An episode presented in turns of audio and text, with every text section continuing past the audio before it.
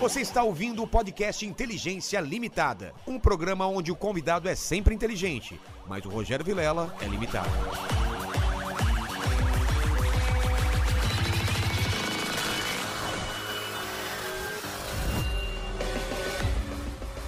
Olá, terráqueos! Está começando mais um Inteligência Limitada. Eu sou Rogério Vilela e estou aqui com Mauro Nakada. Eu já falei que eu sempre trago pessoas mais inteligentes do que eu, porque a inteligência limitada é só por parte do apresentador que fala com vocês.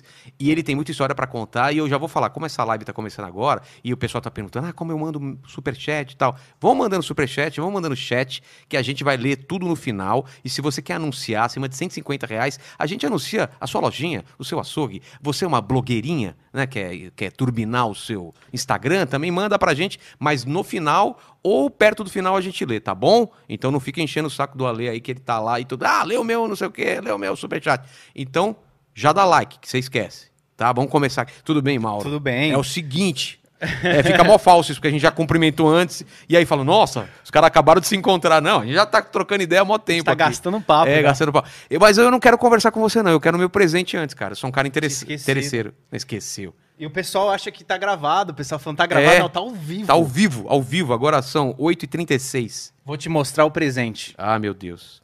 Sempre tenho medo. Meu presente para Rogério Vilela é um Giroflex. Caralho. De carro. E, tá, e funciona? Funciona. Você pode colocar no teu carro e tem até sirene. Tem barulho. E aqui é liga, desliga. Liga e desliga, é. Você pode deixar na mesa também por aí. Olha, eu, eu que- quem só tá ouvindo, eu não sei se vocês já viram um giroflex na, sua- na, na sua. É só, é só vermelho. Só vermelho, só Porque da vermelho. polícia é vermelho e azul ou eu tô viajando? É, Não, né? é, mas aí tem vários Giroflex, né? Tem, Tem. tipo vermelho, vermelho, vermelho, azul, azul, azul. Ah. Esse aí é só um. Esse é tipo daqueles agentes dos Estados Unidos que tá paisando aí de Tem um repente carro põe normal, ele, coloca, ele coloca em cima aqui. assim em cima do carro É. e pá, e vou atrás da Mas minha a da minha pergunta que não quer calar é: por que você tem um giroflex? Ou tinha? Então, eu pensei na justificativa, porque eu ia ter que dar, né? É. Não, eu comprei um Giroflex porque tinha uma época na minha vida que eu tava numa brisa que tinha acabado de desco- descobrir a possibilidade de comprar coisas pelo Mercado Livre. E aí comecei a comprar várias coisinhas pequenas que me traziam pequenas doses de serotonina do dia. Entendi. Que não esse que você foi precisasse. Não, mas eu me divertia com os meus amigos. Eu comprei isso aí, comprei umas mãozinhas pi- mini, sabe? Sei, mão sei. mini. Que você coloca aqui no dedo. É, comprei. Aí a gente chamava isso de joias do infinito, porque a gente compra, eu comprava, tipo, várias coisas nada a ver e apresentava. Comprei uma mão de borracha, que é aquela falsa que parece estar segurando o teu braço Sei. cortado. Então, eu, comp... eu devia ter trazido isso também, mano, pra te dar de presente. Da próxima eu trago. Como que é? Uma mão? Uma mão de borracha que Ah, tá. tá segurando o teu braço como se ele tivesse sido cortado. Mas qual que era a pira? Você achou que ia usar alguma vez, algum dia num vídeo? Exato. Ah, é? Pensei que ia algum usar dia num eu vou vídeo. precisar num vídeo. Eu tava, tava com uma ideia de fazer um vídeo que ia ter uma cena de carro e comprei, mas nem gravei esse vídeo. Nem gravou. Cara, eu- já fiz várias vezes isso também. Comprar próprio pra mim. É, ou fantasia. Comprar uma fantasia porque eu vou gravar tal coisa. E aí não usa, cara. Você tem cara desses de. Ó, Fazia muito isso. é, né? acumulado, vai acumulando coisa, entendeu? Comprava fantasia e ia pra rua gravar. É, porra, pra caramba. No, no mundo canibal, quando a gente tava no Multishow, cara, puta, era roupa de super-herói, aí é roupa de ET, roupa de não sei o que. Cara, a gente fez vários quadros que. Roupa estão tudo aí, tudo Então, sobra. Eu acho que. Eu tenho uma pergunta que eu tava na minha cabeça há algum tempo. O que, que você fazia no mundo canibal? Eu achei, achei muito legal quando eu vi é, que você é, trabalhava junto, né? É, na verdade, canibal. imagina três caras se juntaram pra fazer o mundo canibal, entendeu? Eu tinha uma produtora e eram dois moleques que, putz, nun- nunca tinham trampado com isso. Aí eu dei a estrutura pros caras, é, eu tinha os personagens, eles tinham os deles, a gente juntou tudo e virou o mundo canibal. Eram vários personagens, vários universos. E aí a gente, no começo, principalmente, criava as coisas juntos. É o Rodrigo. É, o Rodrigo desenhava e o Ricardo animava. E, e os três faziam vozes. Então a gente fazia a voz, a gente fazia o roteiro e era essa divisão. E eu cuidava dos negócios, assim, tipo, produto, licenciamento. Quando teve revistinha, eu que cuidava. É, quando teve sketch no rádio, eu que cuidava, entendeu? Tudo que não era animação, eu fazia. Não, porque eu era consumidor do mundo canibal. É, vai eu tinha falar 10 que, anos. é isso que eu ia falar. Quando eu era criança, putz, É, não, é, foi, acho que foi uma das um dos primeiros conteúdos que eu assisti na internet mesmo, porque comecei a usar a internet em 2003, 2004, e aí eu lembro de ir na, na sala de informática da escola e assistia os vídeos do mundo canibal lá e encheu o computador de vírus. É, né? Porque, cara, por que que passava vírus esse negócio? Eu não sei, mas a gente, meus amigos que me mostraram, né? E aí virou uma febre na escola. É. Havaianas de pau, tudo, tudo. E aí, como eu tinha 10 anos, a gente achava incrível a animação, a gente queria mais daquilo. Mas não E tinha era lento, muito. é, era lento. Demorava de O sair. pessoal ficava xingando a gente, fala, faz mais aí. Nessa época eu assistia Mundo Canibal, assistia o charles.com.br, O Mortadela também? Mortadela, consumia. Mas não tinha muita coisa na internet ainda É. Não. nessa época. Tinha, você consumia por links, tipo, o que, É. que tá rolando lá no mundocanibal.com.br? Vai lá ver. Não é rede social, não tinha É isso. verdade, né? não tinha ainda. Era tinha Orkut? site. No Orkut saiu em 2005, 2006. Caramba, é mesmo? Acho, eu comecei a usar por aí, que tinha que ganhar convite pra entrar no É, Orkut. tinha é. cinco convites pra entrar no Orkut. é, acho que foi, e, e o Orkut era só nacional, se eu não me engano, né? Não era mundial. Era, era mundial, mas aqui que foi febre. Aqui que foi. Foi É. que nem o Snapchat, né? A galera não usa tanto aqui, mas usa muito na É. gringa, né? E aí a gente ficava só zapeando na internet, vendo Charges, Mundo Canibal, Portal da Vaca, o Mortadela. E enchia os computadores de vírus. E aí, quando não tinha. Esses sites eu via no gringo também, assistia muita animação 2D lá no newgrounds.com. E aí depois veio surgir o Google Vídeos, Google 2005. Vídeos, eu não lembro disso. 2005, 2006 ali. Comecei a assistir muita coisa no Google Vídeos, assistia clipe lá, assistia Black Eyed Peas, Ah, assistia várias coisas. Aí depois tudo começou a sumir do Google Vídeos e, e foi pro YouTube. Tinha acabado de lançar o YouTube, 2007. Aí a galera parou de consumir coisas de site, tipo Mundo Canibal, assim. Mas eu era um fã assíduo, assim, acho que... Mas é engraçado que não era rede social, o pessoal entrava no site pra ver mesmo, né? Era, era um pensamento diferente. E a gente compartilhava pelo, pelo e-mail. E-mail. É, não é? Vídeo no anexo, né? É. Assiste. Cara, Era que- assim o consumo. E aí a gente entrava nos links. E aí depois começou a vir o YouTube pra você começar a fazer a sua conta e subir os vídeos lá. Mas assim, máximo de nove minutos o vídeo. É. E não Pra tinha... gente até, é, pra gente até daria, mas é, quem queria fazer co- conteúdo, um podcast, por exemplo, não daria lá. né? Máximo de nove minutos só. E aí depois chegou o HD só em 2009. É verdade. Ou seja, a gente veio caminhando junto com um pouquinho de Você é um- informação. que É, gente você cresceu com a internet já, cresci com a internet. Eu fui pegar o computador, acho que a primeira vez em 2005, que a gente tinha montado uma, um gabinete lá com um cara que a gente conhecia que sabia de computador. Era um computador que tinha tipo 20 GB de HD. Sabe? HD? Era- é. Tinha tipo 512 MB de RAM. E aí a gente usava o computador só jogando, jogando coisinha, e aí eu fui descobrir o Windows Movie Maker no, na barra de iniciar. Acho que foi aí Sei. que eu comecei a gostar de audiovisual, então. Abri Ah, é? o menu Foi- iniciar, aí vi o Windows Movie Maker. Aí fui ver o- as opções de transição que tinha, aí tinha uma imagem que era uma duna de areia, aí fazia assim, ó, um, um corte pro lado, uma Sei. outra imagem. Eu falei, caramba, eu que fiz isso. E aí eu mostrei pro meu pai, que tinha feito uma transição de uma imagem para outra. Aí meu pai olhou e falou, caramba, você que fez? Eu falei, foi. Coisa e ali foi cinema. mágico. É. Foi mágico. Foi mágico. Nunca tinha mexido em nenhuma É, ferramenta. Antes disso era só o- as produtoras que tinham como fazer isso. Começou a popularizar Quantos anos você tinha? Qual- nessa época? É. Que época? Mas, fala, você mas... tinha a produtora aí do Mundo Canibal. Putz, cara, é... 2000? 2006, 2005. Não, mas a produtora é desde 97, eu acho. você tinha 20 anos atrás? Ou você prefere... Eu, eu, 20 anos atrás, eu tinha 20 anos. Então você era um... É, Você é o que a galera tá fazendo hoje em dia no TikTok, é eu sou... no Instagram. Eu era o... É, era o carinha que tava na, na ponta, assim, testando as paradas, eu acho. E Não é? soltando animação na É. internet. É E a galera muito- tava vendo. Só que era muito lento, né? Hoje em dia você faz, você faz conteúdo, a- é muito rápido, É né? instantâneo, tudo É. muito rápido. É, e É. tem que ser tudo real time hoje em dia, né? A galera É. tem essa, essa, essa cobrança. É tudo. Você tem essa A demanda. cobrança com você?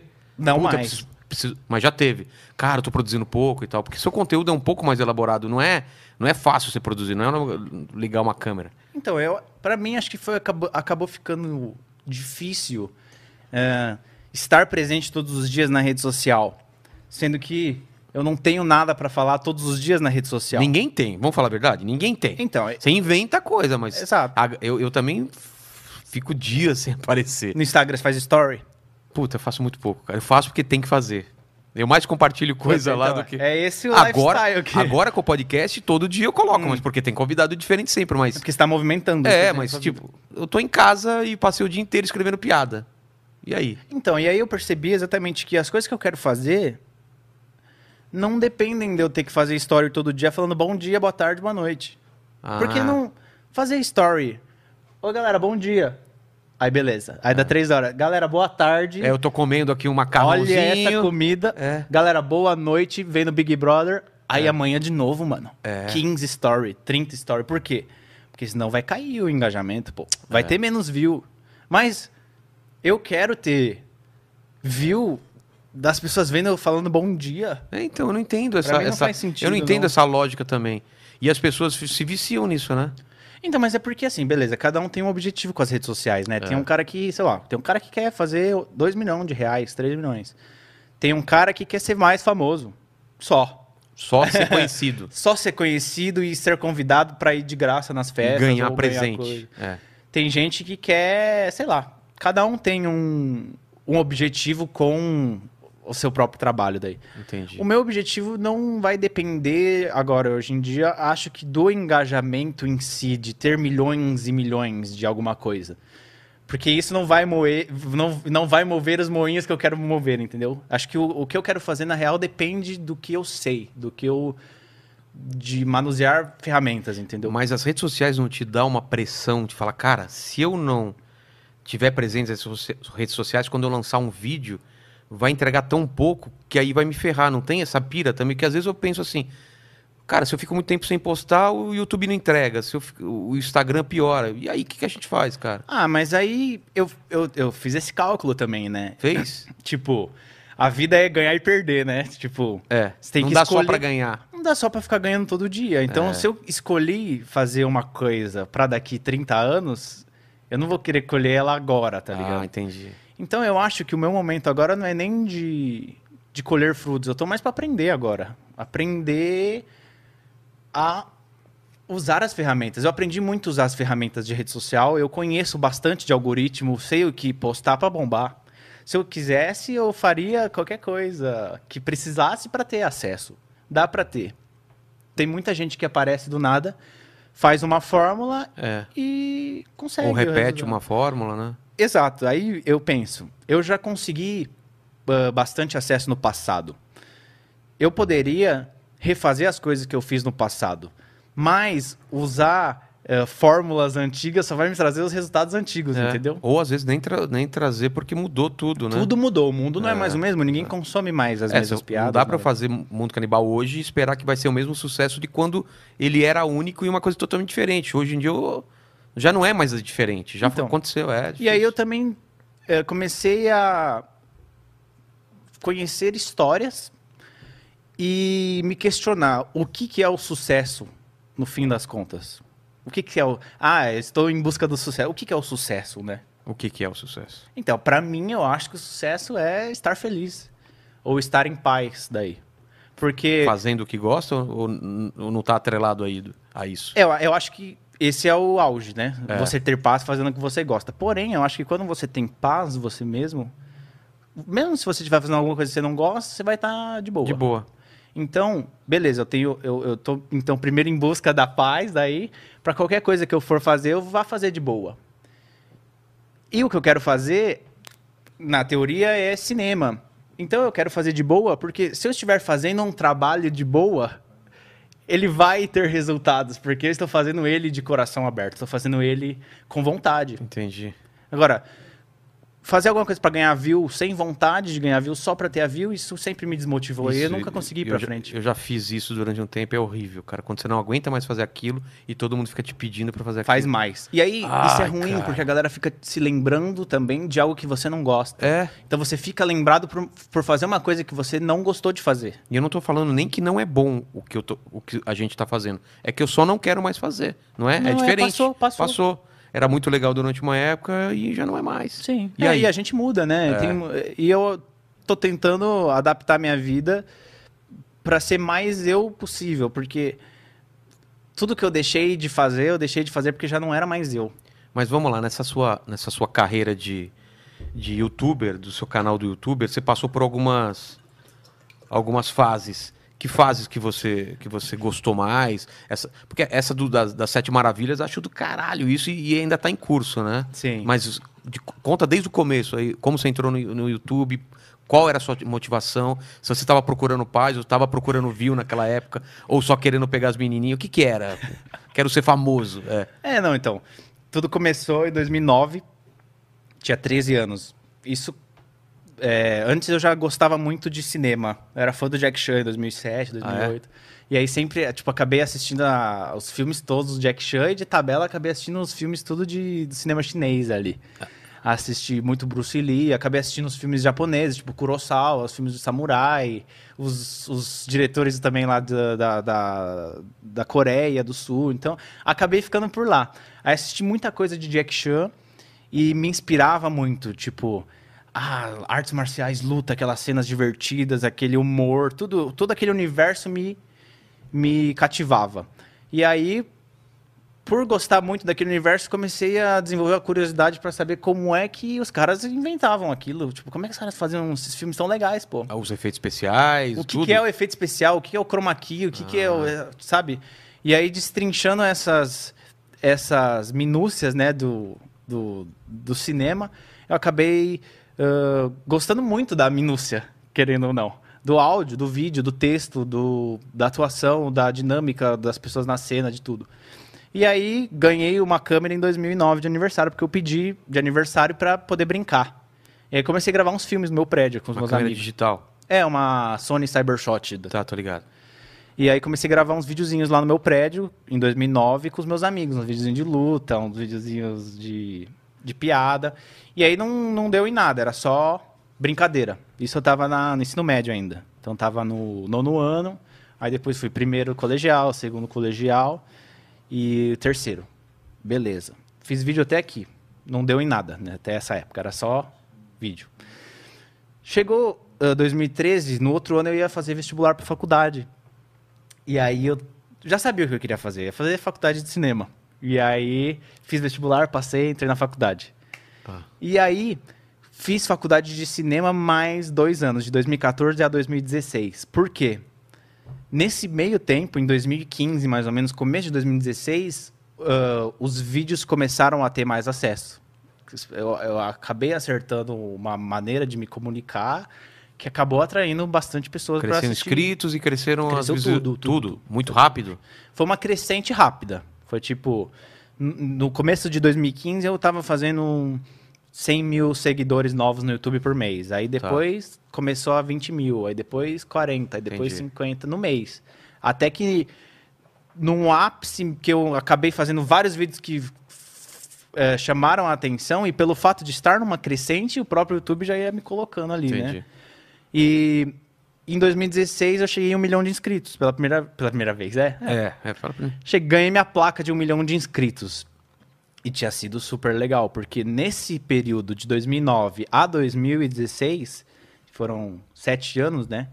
Eu assisti muitos youtubers e eu era só um consumidor. Eu só era um menino que estava assistindo, vendo os caras grandes fazendo várias coisas legais e falando, putz, quero, quero poder fazer isso um dia. Ter esse poder de executar. Então, Entendi. os caras faziam uns clipes, umas paródias mó legais e eu com 13, 15 anos, assim, tipo, putz, quero fazer. Mas não tinha conhecimento, não tinha bagagem, não tinha dinheiro. Mas eu fazia com o que dava. E eu, acho que isso é a vida inteira, né? A gente vai fazendo com o que É, dá. Claro, claro. e com vai- as ferramentas que você tem e com a sua bagagem que você... Mas o, o- a- aquele rap dos comentários foi o que mais bombou ou não? Isso bombava bastante na época. Isso era É? um quadro da época que bombou. É. Fazia Isso foi que ano? 15. Tá. Aí você é- já tava com um milhão ou não? Ou Não, eu tava chegou- na, na, no- na corrida pro milhão, mas já tava Ah. quente já nessa época. Tá. Tava com meio milhão, sabe? Eu já tava olhando e falando, caramba, tem uma galera vendo as minhas Entendi. coisas. Mas aí o que acontece? Você, quando você é só um espectador e, e almeja alguma coisa, você fica olhando e falando, tá, quando eu chegar lá eu vou fazer tal coisa, É. quando eu chegar lá eu vou fazer tal coisa. Faz planos, né? Muitos planos, eu queria fazer muita coisa, eu ainda quero fazer muita coisa. Aí eu, eu, eu, eu- sempre falava assim, eu acho que todos os meus amigos youtubers eh, falam, falaram isso alguma época. Quando eu chegar em um milhão de inscritos, eu vou postar só vídeo- os vídeos que eu quiser postar. É Cara, eu, eu sempre pensei isso também, mas eu, eu sei que é mentira, né? Nunca chega essa hora, né? Nunca chega essa hora. Porque sempre tem é, essa dualidade entre quero fazer mais o que dá certo, mas aos poucos misturando com o que eu gosto. É.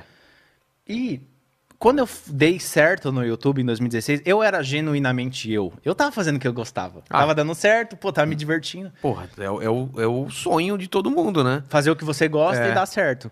E eu vivi isso um período bem grande. Eu fazia uns vídeos que eu me dedicava e eles iam super bem. Só que o tempo foi passando e estando lá no lugar onde eu estava, que você vê as coisas de uma maneira diferente quando você tá numa outra perspectiva. Então eu olhando de baixo, achava uma coisa, mas eu estando lá, olhei e falei, caramba, é complicado igual estar, porque a gente tá sempre no meio. A gente nunca tá no final. É, é, isso é verdade. É, é verdade. É, é sempre uma sensação de que, caramba, eu corri tanto, andei tanto, passou tanto tempo e ainda tô no Tô meio, no do meio. processo. É. Mas a vida é meio só, é, né? É. Porque quando você morrer, você nem vai saber que você É, morreu. Exatamente. Ninguém vai te falar, acabou. Acabou, fala- hein? É sempre, tipo, tá acabando? Tá acabando? Você nunca sabe, aí acabou. Você tá sempre no meio. É. E aí eu percebi que eu estava no meio. Falei, caramba, tá. Isso foi uma, uma visão, assim, de, de consciência pessoal, né? Quem sou eu, onde eu estou, o que, que eu faço. Acho que foi a primeira vez que eu tive consciência pessoal. Quem sou eu na sociedade, né? Qual a voz que eu tenho? Eu com esses um milhão de inscritos. O que, que eu posso fazer com isso? E fui passando, foi passando o tempo. O que aconteceu? Eu acabei mudando com o tempo. E eu acabo mudando muito rápido, querendo ou não, porque eu vou descobrindo coisas novas e vou encaixando e vou.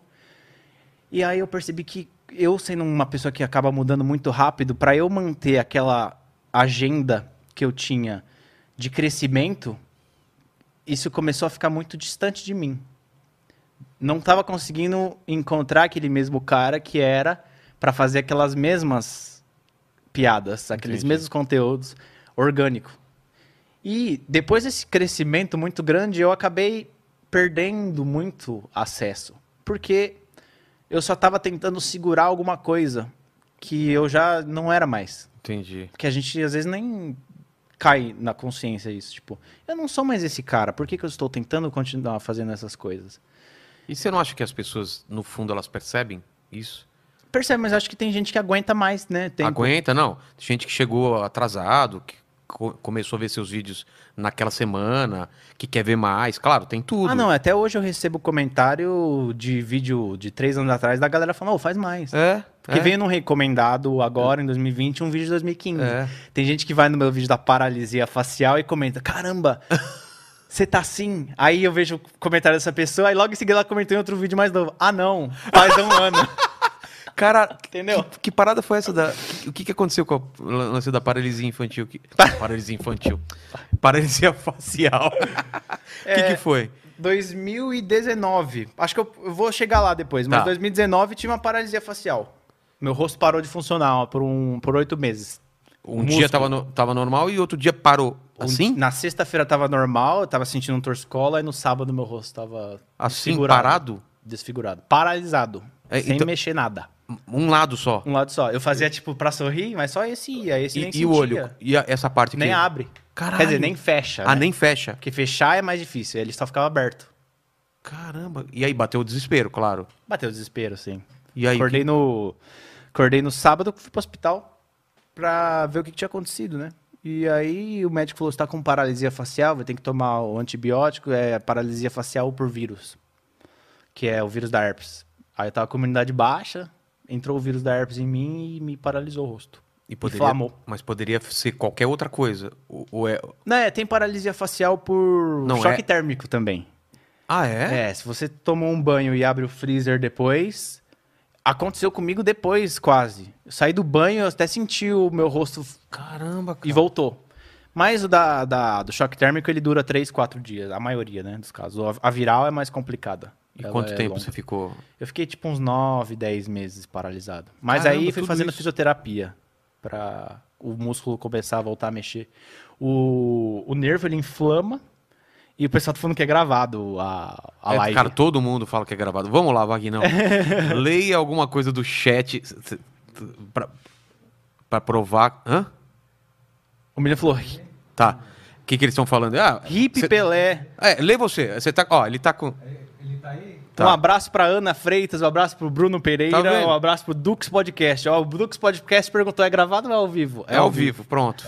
Tá aprovado. E aí, meu, meu O- nervo... o- Só, o- só, só confirmando Não, não tá saindo. indo aí? Tá Tá, tá saindo. É, Só confirmando, não é gravado, galera. é pô. O pessoal tá falando é gravado. É gravado. Renato, Não é gravado.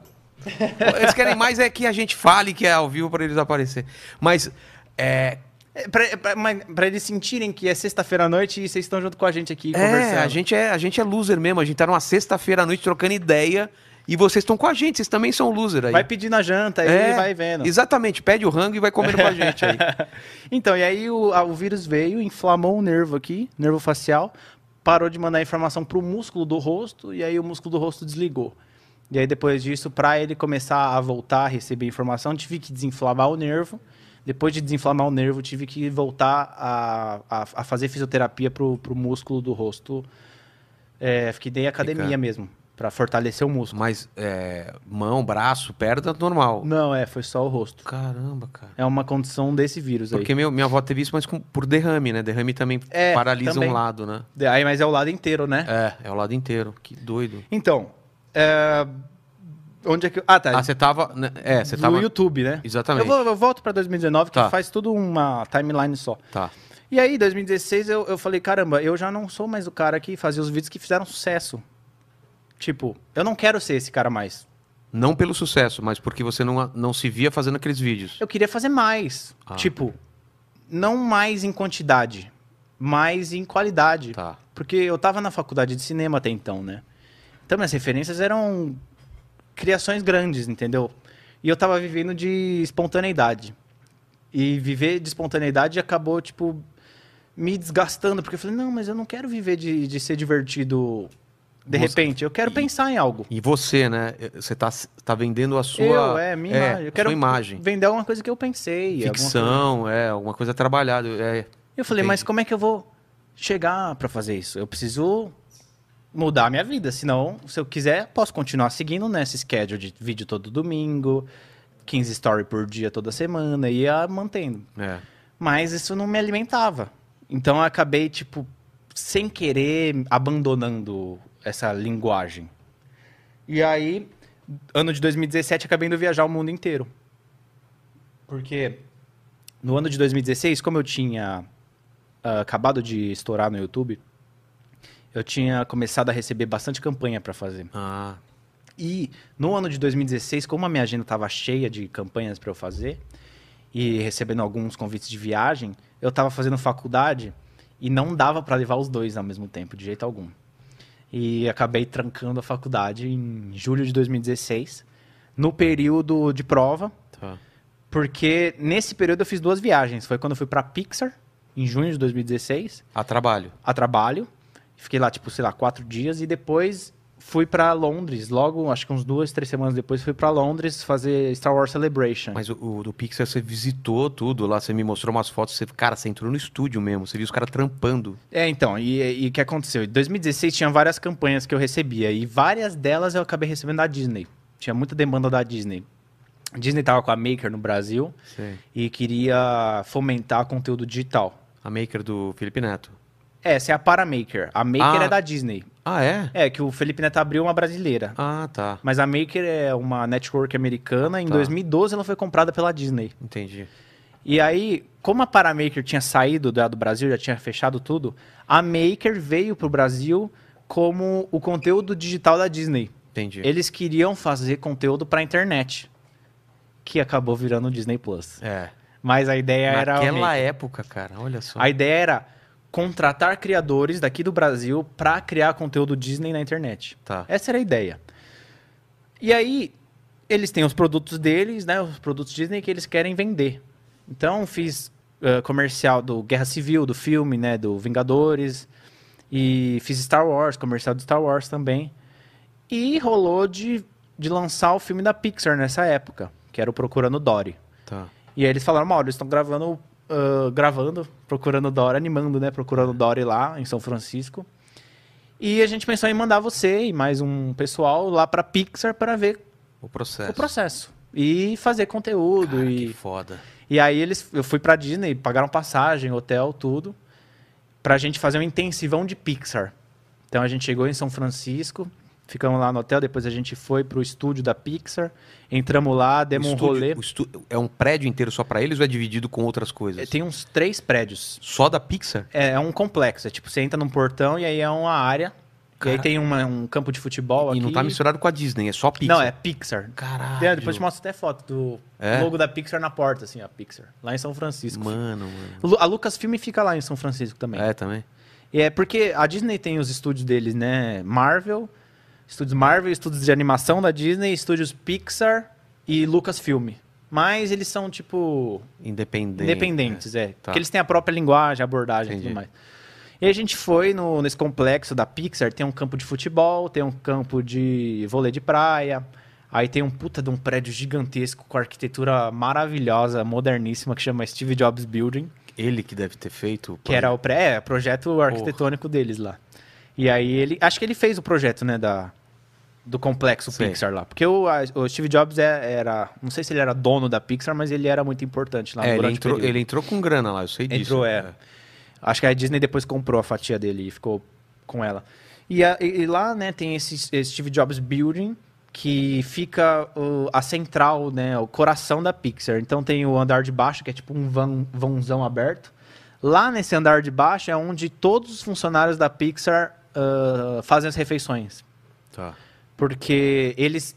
O pessoal da arquitetura olhou e falou: não, é- eu acho que para essa empresa, como a galera trabalha muito nos escritórios, o lugar de, de refeição vai ser tipo um atrium, assim, vai ser no miolo do, Tá. do escritório todo- um todo, assim. Então tem um miolão e a galera vai comendo por lá, no refeitório ao meio, assim. E aí você sobe, tem. Ah, no andar de cima tem todas as, as mesinhas dos animadores, que são os animadores menores, né? Que é, sei lá, deve ser uns 200, 300 animadores. E lá embaixo são os, os animadores que cuidam de alguma parte maior lá do, de algum dos projetos. Que eles têm o escritório próprio deles, que é tipo uns 30 metros quadrados, que aí eles fazem uma decoração tipo essa, assim. Ah, Cada cada, um tem o teu escritório. cada baia, que- não é nem baia, é um lugar maior, né? Um- um- É um. tipo, esse estúdio aqui seria um lugar de um artista e ele decora que nem eu aqui. Ele pode decorar. Exato, de, de qualquer jeito. Tinha um lá que a gente viu subindo. Tinha um eles estavam subindo um. Então tinha uma galera levantando umas, uns- Ah, tá montando. umas E tapadeiras. era o quê? Dava pra saber? Não, não, não dava. Mas eu vi alguns. Eu vi um, ah, um estúdio de um animador lá que ele fez como se fosse um avião tivesse caído na selva. Caralho. Floresta. O escritório dele tem luz de, de, de- selva, parece é, tipo luz de, de fogueira, Sei. e tem um pedaço de um avião, assim. Um aviãozão, assim. O outro é um tipo Mas- sala do Batman. Não, mas tudo bem. Aí tem essas coisas e, e aí tem o E tem um computador. computador. Ah, Tem tudo isso e um computador. O cara ficar clicando lá e animar. É. Mas aí ele resolve tudo que do for lá. Batman, como que era esse que você falou? Tem um, eu acho que é o do, dos diretores lá também. É, é uma sala do Batman, tipo, e aí tem a, o lugar onde ele anima. Só que nessa sala tem uma estátua, e aí você vai, você puxa a cabeça da estátua, abre uma porta, uma porta secreta. E aí você entra, tem um pub lá dentro. Caralho. Um- uns negócios de, de jogar como que ele carta. conseguiu? É, como que ele...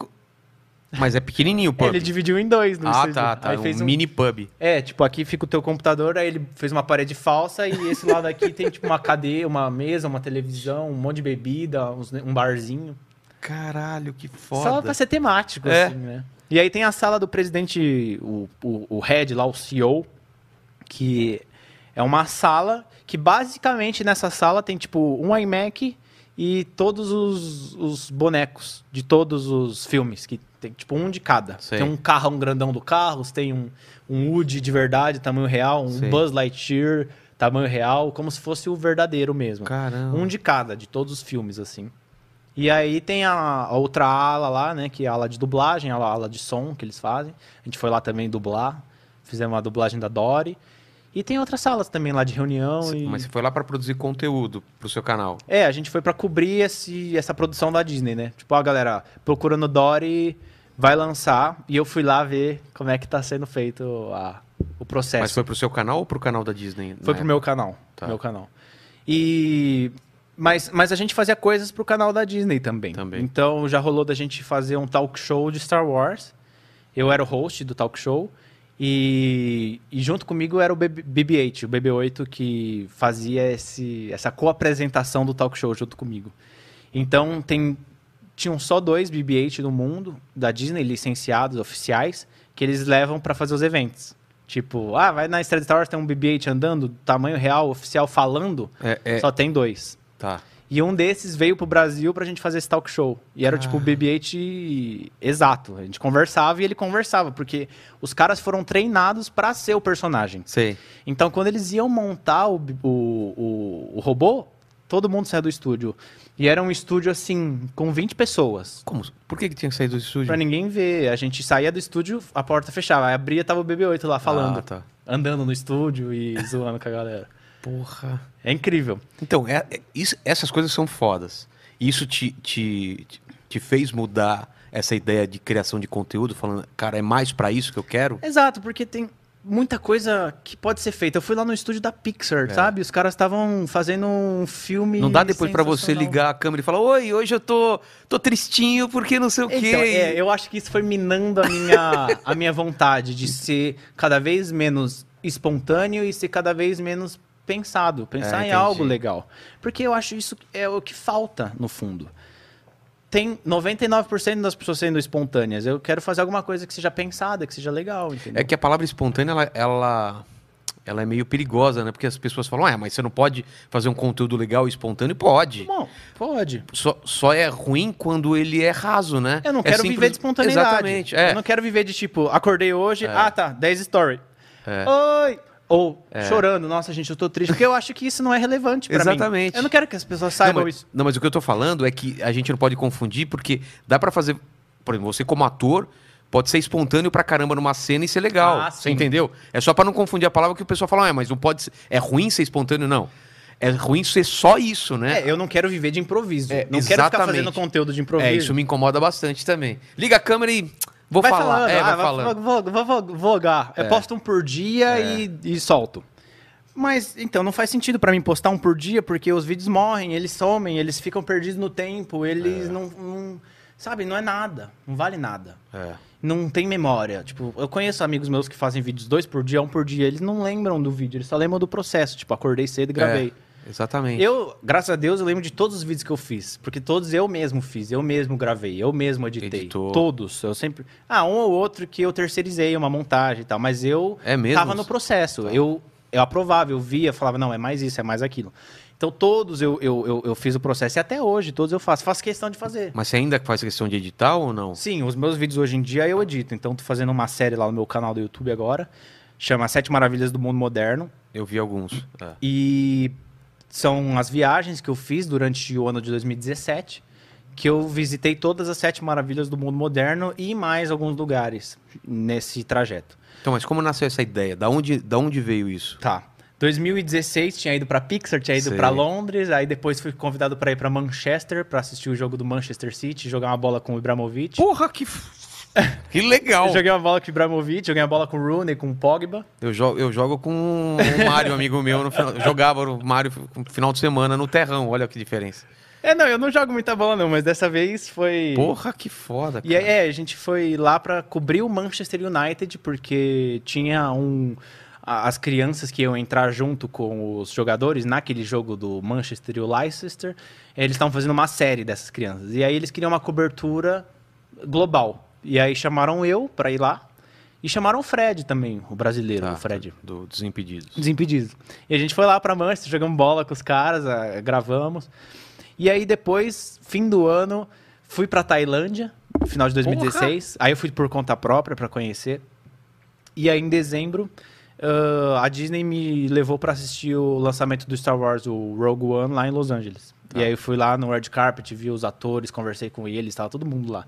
Tinha o Terry Crews, tinha o Christian Bale tava lá, o elenco todo do Star Wars, o diretor do filme tava lá, o diretor de fotografia tava lá, e eu falei com todo mundo. Falei, tipo, e perguntei coisas que eu queria perguntar sobre o filme. Sei.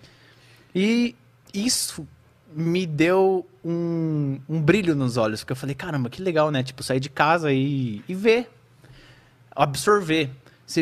Conhece alguém de outro país, conversa, você já absorve tudo daquela história. Você vê aquela moeda, você vê as pessoas, você come as comidas, você não precisa pesquisar nada, você conhece a- sobre a cultura só de estar lá. E isso eu achei muito bonito e fiquei com vontade de conhecer mais o mundo.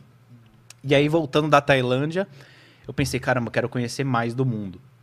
Mas o mundo é gigantesco. É. É. você falou. Queria É, conhecer todos. Eu queria conhecer todo. Porque, cara, eu, eu quando era moleque, me, me, me vem uma. Não sei que matéria que eu vi de um, moleque, de um cara que tinha viajado todos os países do mundo e eu falei, um dia eu quero fazer isso. E eu tô nessa, tô nessa pira faz muito tempo. E você cara. quer conhecer todos? do Quero, quero, faço questão. Dar uma checada. É. Cê- e você veio. Você queria É. viajar pra lugares. Queria conhecer. Qualquer lugares lugar. diferentes. Não, lugares- é, eu tinha ido- culturas diferentes. Exato, eu tinha ido pra Londres, aí É. beleza. Falei, ah, Inglaterra a gente já tá ligado. Tailândia. Tailândia pra foi, caralho. Foi o que mais me chamou a É, atenção. eu não conheço ainda, tenho maior vontade. de É o meu país favorito, cara. Sério? É maravilhoso, é a, a moeda lá é. Fala que é boa, barato, né? Barato. E é um país assim pacífico, paz e amor total, assim. Amei, meu lugar favorito. Eu nunca tinha ido pra Ásia antes da Tailândia. E eu acho que a Ásia foi o lugar que eu mais fui agora no final É? de tudo. Acho que eu fui umas, uns cinco países, seis países Por da causa Ásia. das Sete Maravilhas? Exato. É porque mudou, né? Eu tô por fora dessas novas maravilhas aí. Eu lembro das maravilhas antigas quando estudei na escola. É, tinha o Deu uma atualizada. O Colosso, Colosso de Rhodes. Rhodes, o Jardim Suspenso da, da Babilônia, Babilônia. a estátua de Zeus, É. o ah, a, não sei o que, de Atena. pirâmides de Gizé É. também. E aí eu falei, beleza, quero conhecer o mundo, pô, cheio de coisa legal, né? Olha esses, essas construções incríveis. E aí, janeiro de 2016, fui chamado para fazer um trabalho no Peru, em Machu Picchu. Que eu tinha que gravar para o Buscapé, um trabalho que ia valer uma, eh, uma promoção que ia, uma, a pessoa ia levar um, um acompanhante para ir junto com ela para Machu Picchu. E eu fui para lá para mostrar qual era o prêmio, né? Para chamar a galera para se inscrever. E aí eu fui, gravei, e quando eu tava lá, eu pensei, caramba, que louco, né? Olha que lugar incrível. E eu li na plaquinha, Machu Picchu é uma das sete maravilhas do mundo moderno. Aí eu falei, ah, então demorou, é isso aí. Tem Tem, mais seis. seis, aí eu olhei e falei, olha, tem na China. Tem, que é a muralha, A da muralha. China. Eu falei, pô, legal, né? China, tenho que Quero ir. É. Japão, quero ir, não fui ainda, eu ia nas Mas Olimpíadas Japão agora. qual que é? Não, não tem nada Ah, não lá. tem, tá. É que eu já queria ir pra China, queria ir pro Japão. Ah, entendi. Mas Japão não fui ainda. Eu Não ia foi? no passado, nas Olimpíadas, já tava com tudo comprado. Porra. E aí, China, beleza, caramba, legal, tem a muralha da China. Aí logo depois, Taj Mahal, na Índia. Legal também. Falei, pô, É. Petra, na Jordânia. Porra, tenho muita vontade de ir lá fazer Israel, é, Jordânia e mais Egito. Palestina, Palestina, tem tudo tudo, tudo. E, putz, muito incrível Petra. É, porque é, é Indiana Jones total, né? Sim, Não sim. é? E aí tem Chichen Itza, no México, O que, que, que, é é? a cidade maia, né, a pirâmide. Cara, a pirâmide de, de Kukulkan. será que eu fui nessa? Eu fui em várias pirâmides lá no México, porque É. tem 300 pirâmides lá. Então, é Chichen Itza você pra- não foi? Qual que é? É, Em, em que cidade que é essa? Yucatán. Fui, fui, fui, fui. Então você foi em uma das sete Fui, cara, fui mundo. pirâmide pra caralho. Tem uma hora que eu não aguentava. E elas são todas íngremes pra caramba pra você subir. O pé dos caras era pequeno. Porque o degrau Pode é muito crer. pequeno, né? Tem que subir meio de lado, É porque é cara. pra economizar material, É, né? eu também acho, cara. Eu tava numa brisa dessa, falei, caramba, tem é, pirâmide disparada no mundo inteiro. É. Mas pensa o ano que os caras fizeram isso. Tipo, não tinha internet, não tinha livro. Os caras olhavam aquela bola branca assim, ó, à É. noite. E ficava, mano, Que que é quão distante tá aquilo ali? É, Aquela bolona branca. é. Vamos tentar chegar lá? É, vão, é, vão subindo pra Ele chegar no céu, né, uma cara? escada, Vamos fazer é, uma escada. você- Stairway to Heaven, né? Cara, tem a umas- gente não tem noção de que tá a 300 mil quilômetros de distância, né? Você levantou drone nesses lugares também? Levantei, levantei. É louco, né, cara? Com drone você começa a ver umas paradas. Você vê por cima, É. você vê a geografia do lugar. E você sabe que estão sempre descobrindo pirâmide nova e construção nova lá na, na América Central e lá estão sempre descobrindo. Não, acharam umas tumbas novas também no Egito agora, Ah, é? No Egito também? com uma- um- umas múmias, tipo, é, em estado perfeito de dois mil anos atrás, sabe? Caralho. Sensacional. Não, tem muita coisa pra descobrir ainda dentro É. da Terra. Tem, muita coisa escondida. Não, tem cidade construída em cima de cidade que, e Que construíram cidade. sabe. É, é, descobriram aí, o- parece que é um dos monumentos mais antigos de, de, de adoração a algum deus aí, faz pouco tempo, cara, que era, tava soterrado em cima do- dos- das ruínas de uma cidade que estava em cima das ruínas de outra cidade. Os Nossa! ca- os- é, os caras lá, por exemplo, você vai em Roma, por exemplo, os caras que moram lá, que pô, quando eu fui lá tinha brasileiros, os caras falam, cara, volta e meia alguém descobre um. abre um, um buraco em casa e descobre um. Uma parede levantada. É, ou então aqueles é, é, vaso antigo que vale não sei quanto e tal, e tem que chamar os caras pra tirar com cuidado as coisas de lá, mas é assim, cara. Teve civilização. É, a gente não tem essa coisa aqui. Os caras têm lá, cara. É, é, Ah, os caras, uma civilização dominava, a outra destruía e vinha, cara. Ah, mas o Império Romano é gigantesco, é, né? cara, os caras espalharam pra tudo quanto é lado. E a história também, por exemplo, da, da China. É um povo muito antigo. É mais antigo que a gente. Na verdade, a América do Sul foi um dos últimos lugares a ser povoado, né? É, tinha os índios já, né? Mas. Então, mas ah, eu digo... mesmo os índios? É, tipo... Eu... É, que dizem que vieram pelo Estreito de Bering lá por cima. Exatamente. É, Eles é? vieram... Na, o- Quando era mais junto. nascente da humanidade dizem que é no Egito, né? Por ali. É, é, na, na, na- naquela. Mesopotâmia É, ali, né? aquela região lá. E aí eles começaram a sair por cima e foram pra Europa e saiu esse povo nórdico, foi surgindo essa É. Eles espécie. continuaram, né? Continuaram por aqui pela Ásia, aí foram pelo Estreito de Bering, mas antes disso acho que desceram pra Austrália e esse foi o trecho Ah, mais complicado pro ser humano de atravessar, porque é uma distância gigantesca Era menor. por água, né? É, era menor do que hoje, mas ainda assim tinha uma distância. Ah, é, é verdade. É, Mas é, juntos, eles né? falaram que esse foi o trajeto mais complicado É. de ser feito. O, a pessoal que chegou na Austrália. Mas aí depois subiram ali pela Rússia, fizeram o Estreito É. de Bering, América, desceram até aqui. Então a gente. Fomos os últimos a ser povoados pelo ser humano e os últimos a serem descobertos também, né? Pelos É. portugueses. Não faz menos de, sei lá, 400, 500 anos. E esses povos maias, astecas, têm, têm várias, vários mistérios, né? Que os caras falam que ninguém consegue explicar como as cidades, a população desapareceu de uma hora para outra.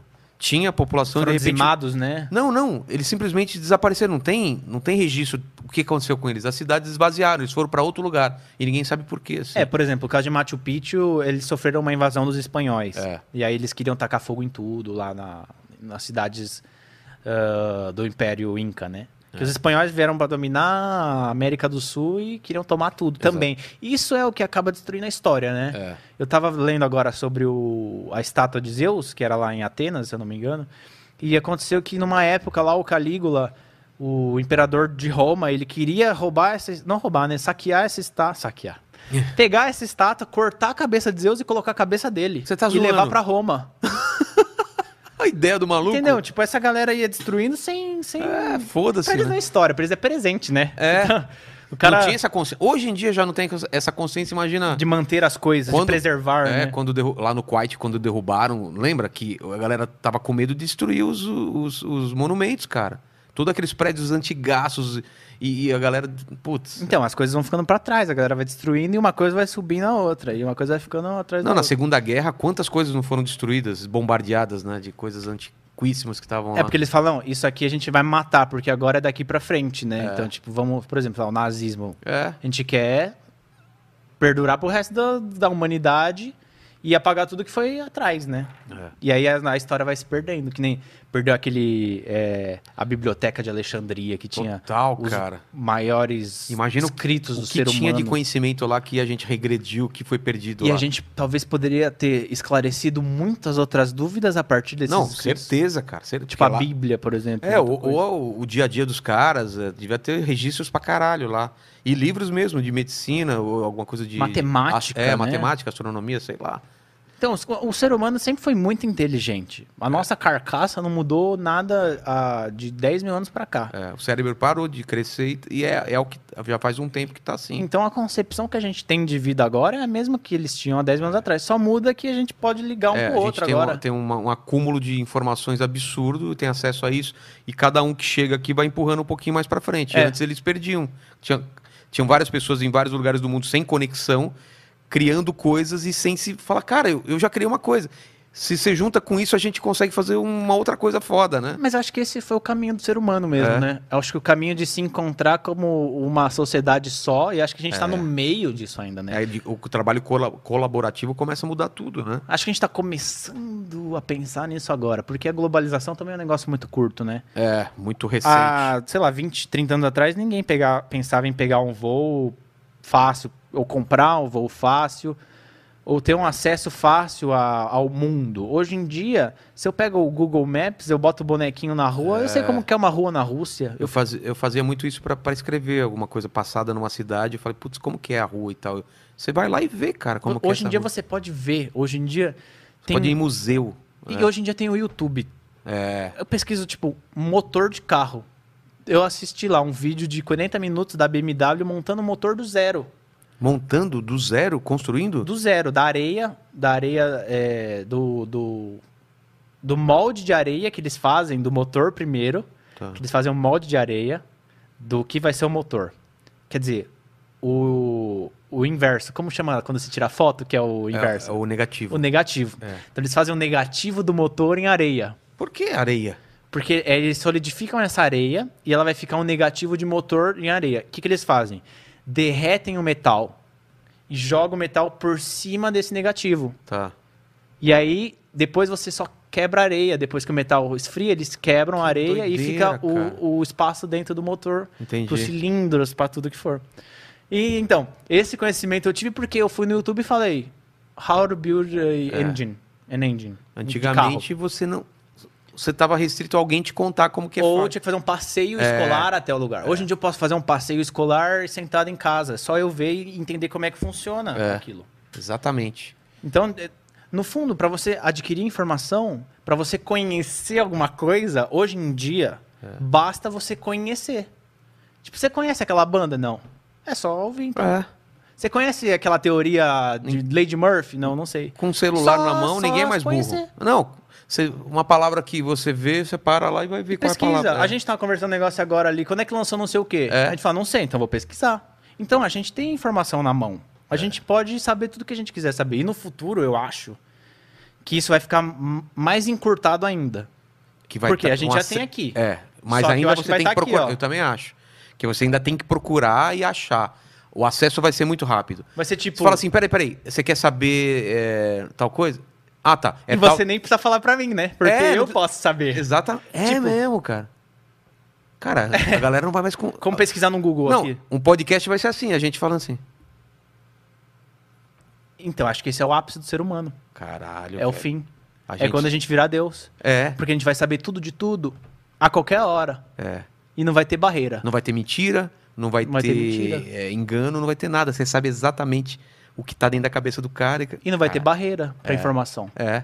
Mas aí Porque, eu a acho. porque a gente tem essas barreiras hoje, né? Tem. De informação. E a De comunicação, grana. acho que é a primeira barreira da informação. Total. A, a comunicação é a primeira barreira da informação que ela a gente ajudou, superar. é, ela. a gente- ela ajudou muito no começo da humanidade. A gente é o que é por causa da comunicação, mas ela é totalmente falha, cara. Quantas vezes você manda uma mensagem ou fala alguma coisa, a pessoa entende de outro jeito? Ela não é. Ela Precisa. não precisa, cara. Por isso que tem as, as regras, né? É. Tem as pontuações, as intenções É. que são. Mas quando a gente vive nesse mundo de. Não se usa essas regras pra falar sobre isso, aí fica aberta a interpretação, né? E acho que no futuro a gente vai ter acesso a, a todo tipo de informação. O que eu vejo do futuro? Vou te falar a concepção que eu escrevi. Não compartilhei isso com ninguém. Ah, é? ainda. Vamos lá. É uma, é uma concepção do novo Deus. Acho que as pessoas. É difícil eu falar isso porque as pessoas se sentem às vezes muito ofendidas, É. né? Porque, ah, você tá tirando o Deus da jogada, o Deus original, o criador. É, eu tava lendo a Bíblia, né, recentemente. Tá. É, o pessoal me pergunta muito no Twitter, porque eu fui em outros podcasts e falei que ia começar a ler a Bíblia, e o pessoal fica, ei, tá lendo, tá lendo? Eu li os primeiros quatro livros já, que já significa o Torá, É. que é o do juda- judaísmo, se eu não me engano. É, Que são os primeiros quatro livros de Moisés. exatamente. Porque a Bíblia são é um compilado de livros, né? São 66 livros, acho, de diversos autores É, que, que falam muda- sobre o mesmo Deus. E que né? muda de uma igreja para outra. Da católica é diferente da, da protestante, por É, tem exemplo. várias edições também. Não, não, né? mas tem livros que tem só na que tem na católica que não tem na protestante. Entendi. Ou o contrário, mas acho que é isso. Que Então. os protestantes não aceitam alguns livros. Isso são livros escritos por homens, né? É, Na teoria, inspirados por Deus. isso. Que é o que um diz. conselho decidiu que aquilo é, é de verdade ou não, que É. aquilo entra. Numa época, eles editaram isso tudo, né? Então, É. encontraram esses livros. Encontraram até livros depois da, Sim, da edição, sim. que aí nem colocaram. Mas tem livros de outros apóstolos aí largados. Apócrifos. Tem gente que. Tem O livros Ap- que. Apocalipse foi escrito depois, né? Inclusive. Foi, foi. o mais tardio de todos. É. É. o de João. João escreveu o Apocalipse, se eu não me engano. E ele escreveu o Apocalipse num contexto de que Jesus tinha sido morto, ele viu toda aquela barbaridade, ele fugiu para uma ilha e começou a escrever o Apocalipse. Mas a Bíblia foi escrita por seres humanos, É. inspirados por Deus. Que é. Acho que a partir daquele conceito de Deus que eles tinham, eles começaram a explicar as organizações da Terra, como não a Terra, o mundo, como é que se organizam as coisas, né? O ser humano, a natureza, a chuva, o sol. O que, que é tudo isso? Por quê? A gente não lembra de quando a gente nasceu. A gente vai ter memória. Tipo, a, gente- a nossa memória é um fade, ela vai aumentando, né? A gente não tem, tipo, nasci esse dia, morri. A gente vive numa nébula, querendo ou não. Se, se fosse só você no mundo, se você fosse o primeiro ser humano, né? Como Tá. você ia interpretar a existência, sabe? É, não, não teria parâmetro nenhum. Pensando em Moisés, assim. Como foi o contato que ele teve com Deus a primeira vez? Como ele escreve isso Tu tudo. escreve. E é tudo muito é, sensorial, interno, muito assim. E, É, não, às vezes é uma manifestação. A sarça ardente tem uma manifestação ah, tem fí- física. É, é, é uma árvore pegando fogo, É, alguma coisa. Ou é um, sei lá, um, uma tempestade, né? Mas às vezes são manifestações da natureza, né? É, é. Que aí eu fico me perguntando, você no ano zero, ou até no ano de Moisés, que nem era o ano zero, era, Era o ano tipo menos- 2000 menos, É. sabe? 2000 antes de Cristo, 3000 antes de Cristo tava Moisés. E aí ele tava no deserto, porque só tinha deserto. eu fui onde Moisés esteve, lá na Jordânia. Ah, é? Fui no Monte Nebo. No Monte- não no Monte Sinai. Não, fui no Monte Nebo. O Monte Nebo é o lugar onde Moisés subiu para ver a terra prometida. Tá. Lá eu estive. E eu olhei o que Moisés olhou. E aí? Tipo, qual é olhei a e falei- sensação? Então, eu olhei e falei, é só a terra, né? Mas só que Moisés estava aqui num período diferente que eu, então isso aqui tinha um outro significado para ele. Quando ele estava aqui, nessa montanha que eu tô, vai, começou a chover, e aí de repente cai um relâmpago. Aí ele olha e fala, mano, o que que é esse relâmpago? Que, Será que é Deus o que, que querendo é esse falar relâmpago? comigo? Nem É. tinha a palavra Não, é, relâmpago, é. entendeu? Não tinha descarga elétrica do, da, do- da nuvem. O que que causa essa... É a diferença, né, de, do magnetismo que causa Polaridade, isso. sei é. lá, é, não- Isso não tinha explicação na época. Como é que alguém ia falar pra ele? Falar, mano, é assim que acontece, e aquela bola lá é a lua, essa bola aqui é o sol. Se você jogar essa bolinha aqui na terra, vai sair esse negócio verde. Aí você vai pegar isso aqui, você vai abrir, você vai comer, é doce. O que, que é isso doce? A fruta, né? É. O que, que gerou a fruta? Essa semente na terra? Como é que. O que, que veio primeiro? Foi a fruta ou foi a semente? É. O que, que veio. É difícil se responder quando Claro. não se tem ferramentas para se responder, né? É, para se que- entender. Por que, que o sol ele vem aqui, sobe, depois abaixa e. Por que, que fica frio nessa época? É. Por que, que fica quente? É complicado? É, na, Se na- você não ensina uma criança, ela não vai saber. Ano passado uh, deu, uh, eu consegui colher trigo. Esse ano eu não consegui porque teve um bicho que deu e. O que, que são as pragas? É. Por que, que ela veio? Por que, É. que dizimou essa população toda que tá morrendo de Exatamente. tosse? É. O que. Pensa se tivesse um vírus naquela época. É. Ninguém ia saber. Não, tinha, claro que É, tinha. com certeza. É. Mas ninguém ia saber. As pessoas iam morrer. Morreu por quê? Maldição? É água, é o sangue que tá sujo. É... Aí eles aplicam isso a entidades, talvez, né? Esse foi É. amaldiçoado, esse não sei o quê. Esse tá Exatamente. com lepra era sinônimo de, de maldição, não era? É, eu acho que sim. Era cara. marginalizado essas pessoas e tudo mais. Isso já naquela época, entendeu? Porque o ser humano não mudou nada de lá pra cá. Ou quando diz lá na Bíblia sobre quando a Eva comeu da árvore do conhecimento do bem e do mal. É, Foi aí que tudo se perdeu. que, que ela conheceu o pecado, né? O que, que é a árvore do conhecimento do bem e do mal que o ser humano só tem? Só o ser humano comeu. O macaco não comeu. Não. O cachorro não comeu. Então, para ele, não tem diferença de bem e de mal. Não tem diferença de céu e inferno. Por isso que eles falam que o cachorro não vai pro céu. Eu já vi muito disso. Ah, o cachorro vai pro céu? Não. Mas é porque o cachorro não sabe o que, que te- o que, que é Deus. O cachorro não sabe o que isso aqui é de causar medo. Porque essa, esse copo de caveira, o que, que significa esse copo de caveira? É um vidro É, desenhado em formato de caveira para você beber água. é. Alguém chega aqui e fala, ai credo, que horror. Você olha e fala, caramba, que legal esse copo de caveira. Então, o ser humano que criou esse juízo de valor, Claro, claro. do bem e do mal. Isso é do bem, isso é do mal, isso é do bem, isso é do mal. É. E os outros animais não têm isso. Certo e errado, né? Eles- Certo e errado, né? O que, que é o certo? O animal, tem um instinto. é. A gente, na verdade, quando diz sobre o livre-arbítrio, daí, eu acho que é quando é sobre a consciência controlar o seu instinto humano. É. E quando você sabe dosar o seu livre-arbítrio, é isso que, que, que precisa ser ensinado. Como a pessoa dosa o livre-arbítrio dela para poder ter uma vida boa. Porque senão dos exemplos que a gente conhece na Bíblia, tem muita gente que com o livre-arbítrio teve uma existência horrorosa. Exatamente. De dor, de, de sofrimento, de escolhas que te levam para a dor. Então, eu lendo muito a Bíblia, acabei aprendendo muito sobre o universo e me questionando. E aí, sobre o futuro do mundo. Eu acho que, e até vendo agora essa exploração que eles estão fazendo em Marte aí, né? Sei. Tipo, os caras começaram em escala pequena, mas já estão mapeando o universo. Sim. Essa é a ideia, né? Mapear Claro, o universo. E aí que eu pensei, uma máquina atemporal, Ah, isso é o que você falou do, do que você imagina no futuro. É isso?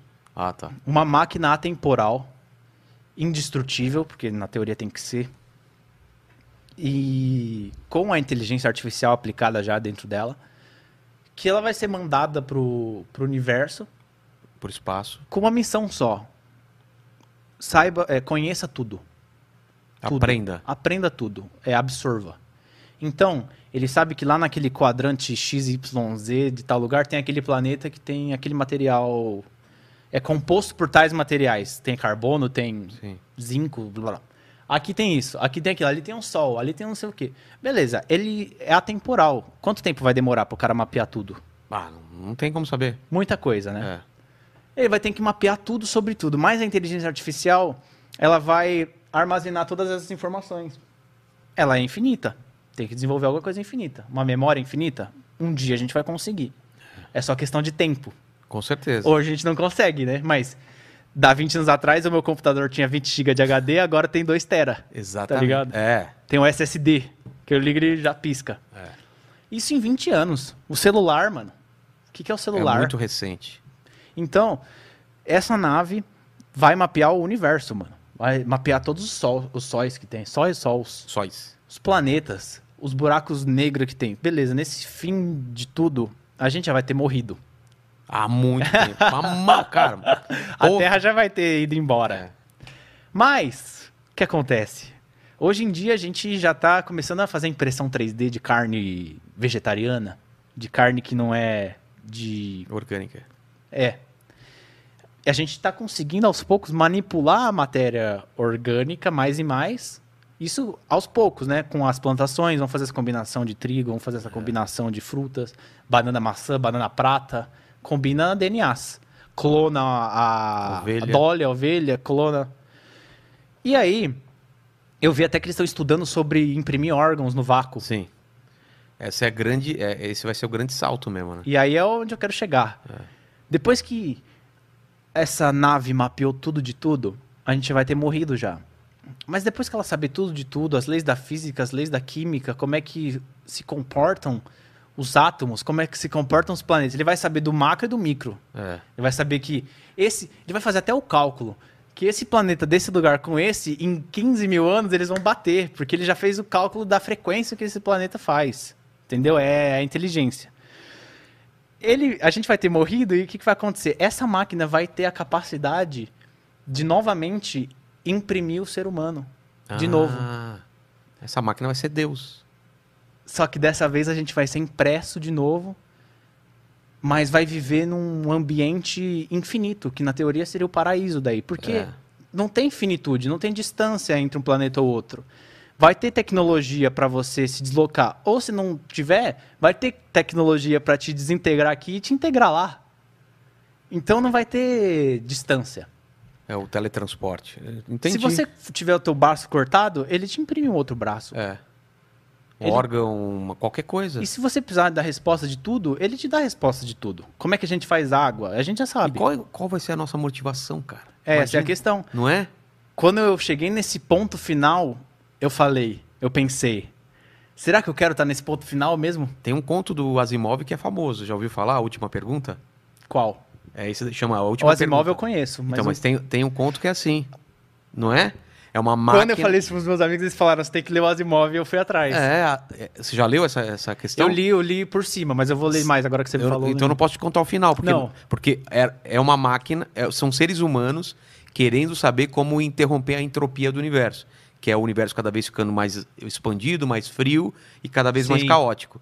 Que é onde caminha o fim do universo, né? Exatamente. Onde morre as estrelas, né? Exatamente. Então, é um, é um, um ser humano constrói um supercomputador, o supercomputador constrói, ele vai evoluindo cada vez mais, chegando um ponto até onde a máquina consegue ter essa resposta para o ser humano. E aí eu não vou te contar a história, vocês têm que ler, é fantástico. A- a- ele- temos a resposta. Aí qual que é? Aí pá! Aí você fala, caralho, cara. É Beleza. muito, é muito foda, muito então, foda. e e justamente isso, a gente Que é isso, é uma máquina que era para responder todas as perguntas. E com- quando todas as últimas perguntas são respondidas, só falta essa. Como diminuir a entropia, blá, E essa nunca ela conseguia responder, é por isso que... Entendi. É. Então você nem quer dar spoiler também pro público. Não, né? não quero, porque o grande lance é o que ela responde no final. Beleza. Esse é o grande lance. Vou- é. vou- eu vou, vou ver chegando É um em curtinho, casa. é um curtinho, é um, um, um, Um conto. um conto muito curto, muito curto. Vou ler chegando em casa. Então, e aí, foi aí que eu, eu- quando você falou disso aí, eu pensei justamente do começo e do fim. O, o- o- qual é o começo e qual é o fim. E aí, falando nesse conceito de Deus e de Moisés e tudo mais, sendo muito lógico, claro que as pessoas têm as crenças, eu não quero passar por cima da crença de ninguém. Isso é só uma ideia minha. É, não, crença é crença, né? e Não- a minha ideia não vale nada também. Não precisa, não precisa concordar com a minha É, ideia. até porque a crença independe da, da- de ciência até. A, a pessoa pode acreditar em aquilo que ela acredita. É, vai embora. Eu, eu, eu, eu também acredito em tudo e não acredito em nada ao mesmo tempo. Porque Eu tô meio nessa vibe também. tudo é possível e eu tenho minhas crenças, mas tudo é possível. não é, mas não é tudo que eu dou ok, não é tudo que eu vou junto, né? É. Mas aí, pensando a partir da carne, pensando a partir do, do conceito, onde, onde está Deus? Onde ele é? Onde ele está? Onde ele é? Onde, o que é? Onde eu encontro Como ele Deus. se manifesta? Ah, E no fundo, Deus, ele é uma, uma visão nossa, é uma interpretação nossa. Porque eu li a Bíblia, eu vi uma coisa. Se você ler a Bíblia, você vai É. ver outra imagem de Deus. Não estou falando que cada um vê uma imagem. Tem o conceito geral lá, é um só.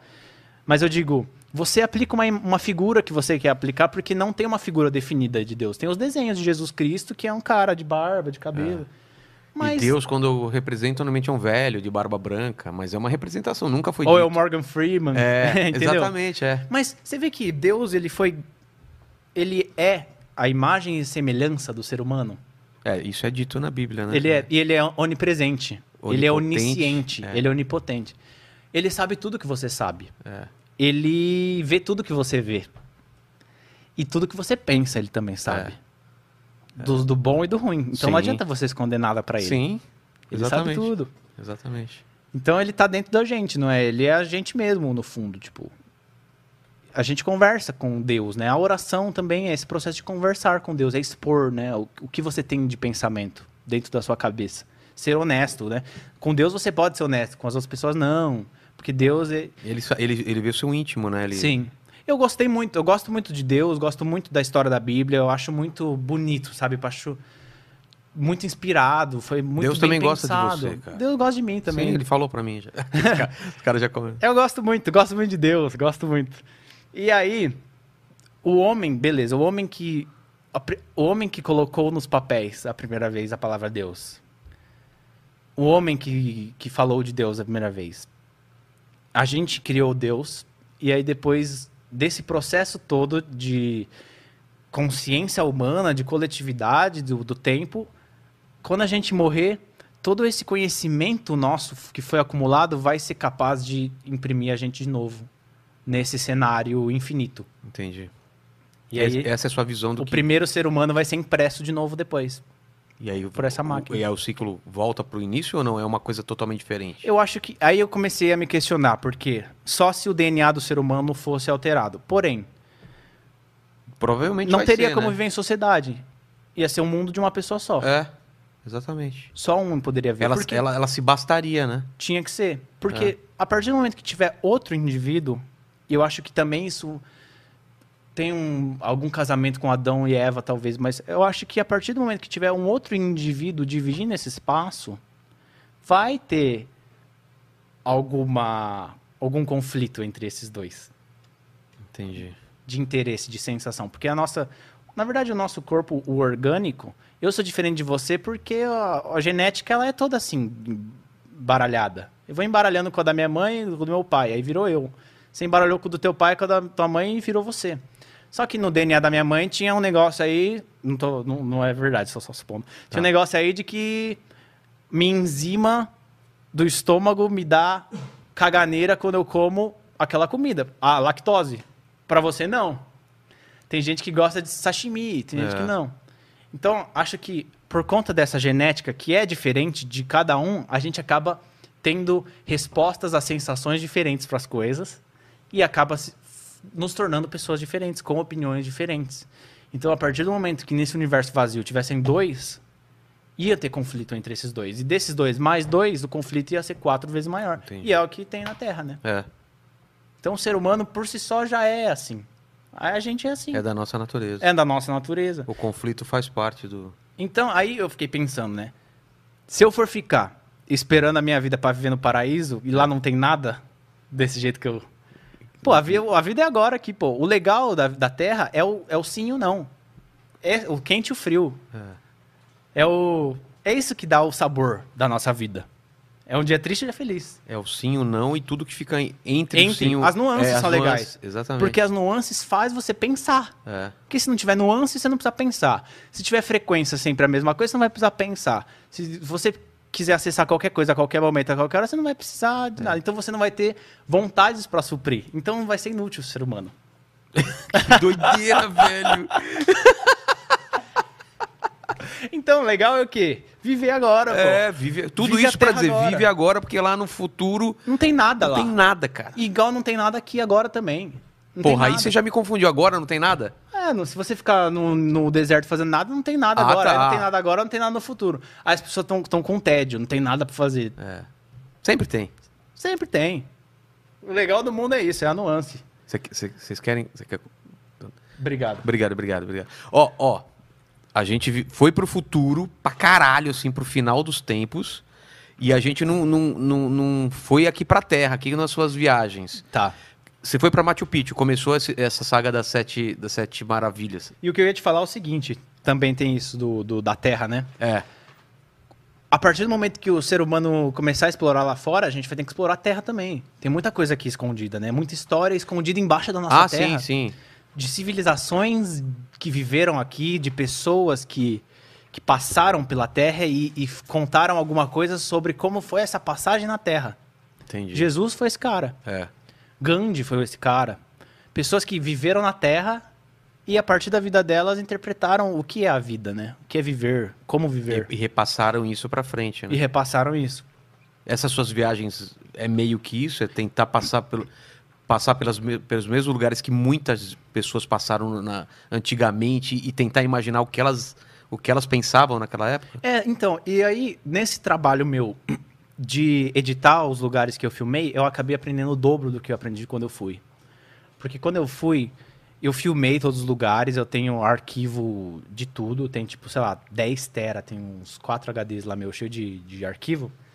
Eu filmei em todos os lugares. E editando, eu, eu, eu, fiz uma a série agora, todos os episódios tem tipo 33 minutos, 40 minutos, 40 minutos não, 30 minutos, 33 minutos. Tá. E aí eu tô passando por todos os lugares de novo. Vendo placas, vendo as pessoas. E os lugares que eu fui, que na hora que eu tava lá eu dei importância, porém estava preocupado com outras coisas. Com a filmagem, com olhar, com o que vai ser depois, o que que eu vou comer. Sentado em casa, era frame por frame. Caramba, olha isso. Nossa, o que que é esse lugar? Escrito alguma coisa, pesquisa. Caramba, aqui foi o lugar que Moisés olhou. Caramba, Moisés estava aqui. Eu fui no Entendi. lugar do batismo de Jesus, lá na Jordânia. É o lugar mesmo? onde Jesus foi batizado por João Batista. O Rio Jordão. Rio Jordão. É.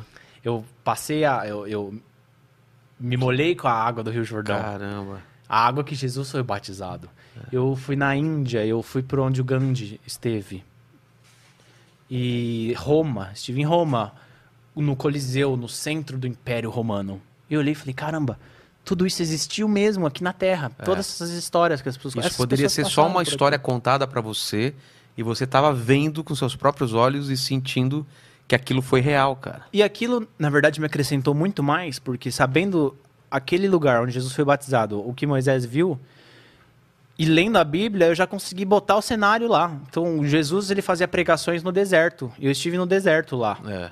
Falei, caramba, então ele se juntava com a galera por aqui, aí fazia essa reunião, Você fez todo o filminho na sua cabeça. falava com essas pessoas, ia pra lá.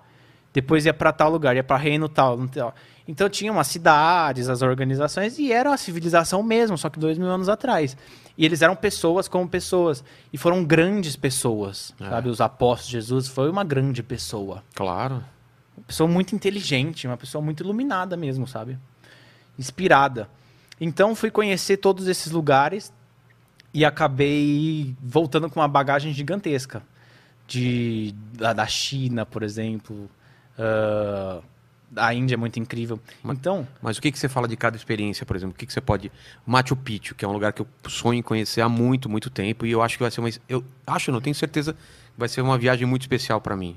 Por tudo que eu já li e já vi relatos. O que, que você sentiu quando você. Quando o pessoal fala que você vai subindo, vai subindo e de repente aparece aquela, aquelas construções, assim, cara? Então, é, a gente acho que vai ficando mais velho e a nossa noção de beleza vai mudando também, Claro. né? E a, putz, a arquitetura é uma arte incrível, né? E todas essas são grandes obras arquitetônicas do ser humano.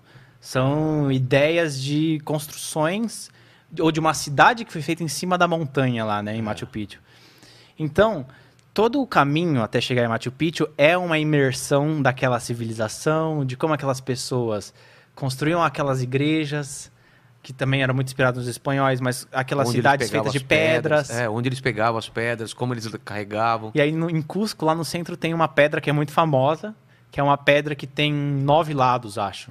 Os caras Ah, tá. É uma pedra grandona que tem, tipo, vários lados, sabe? É um formato... E é Sei. famosa, tipo, vai lá tirar foto.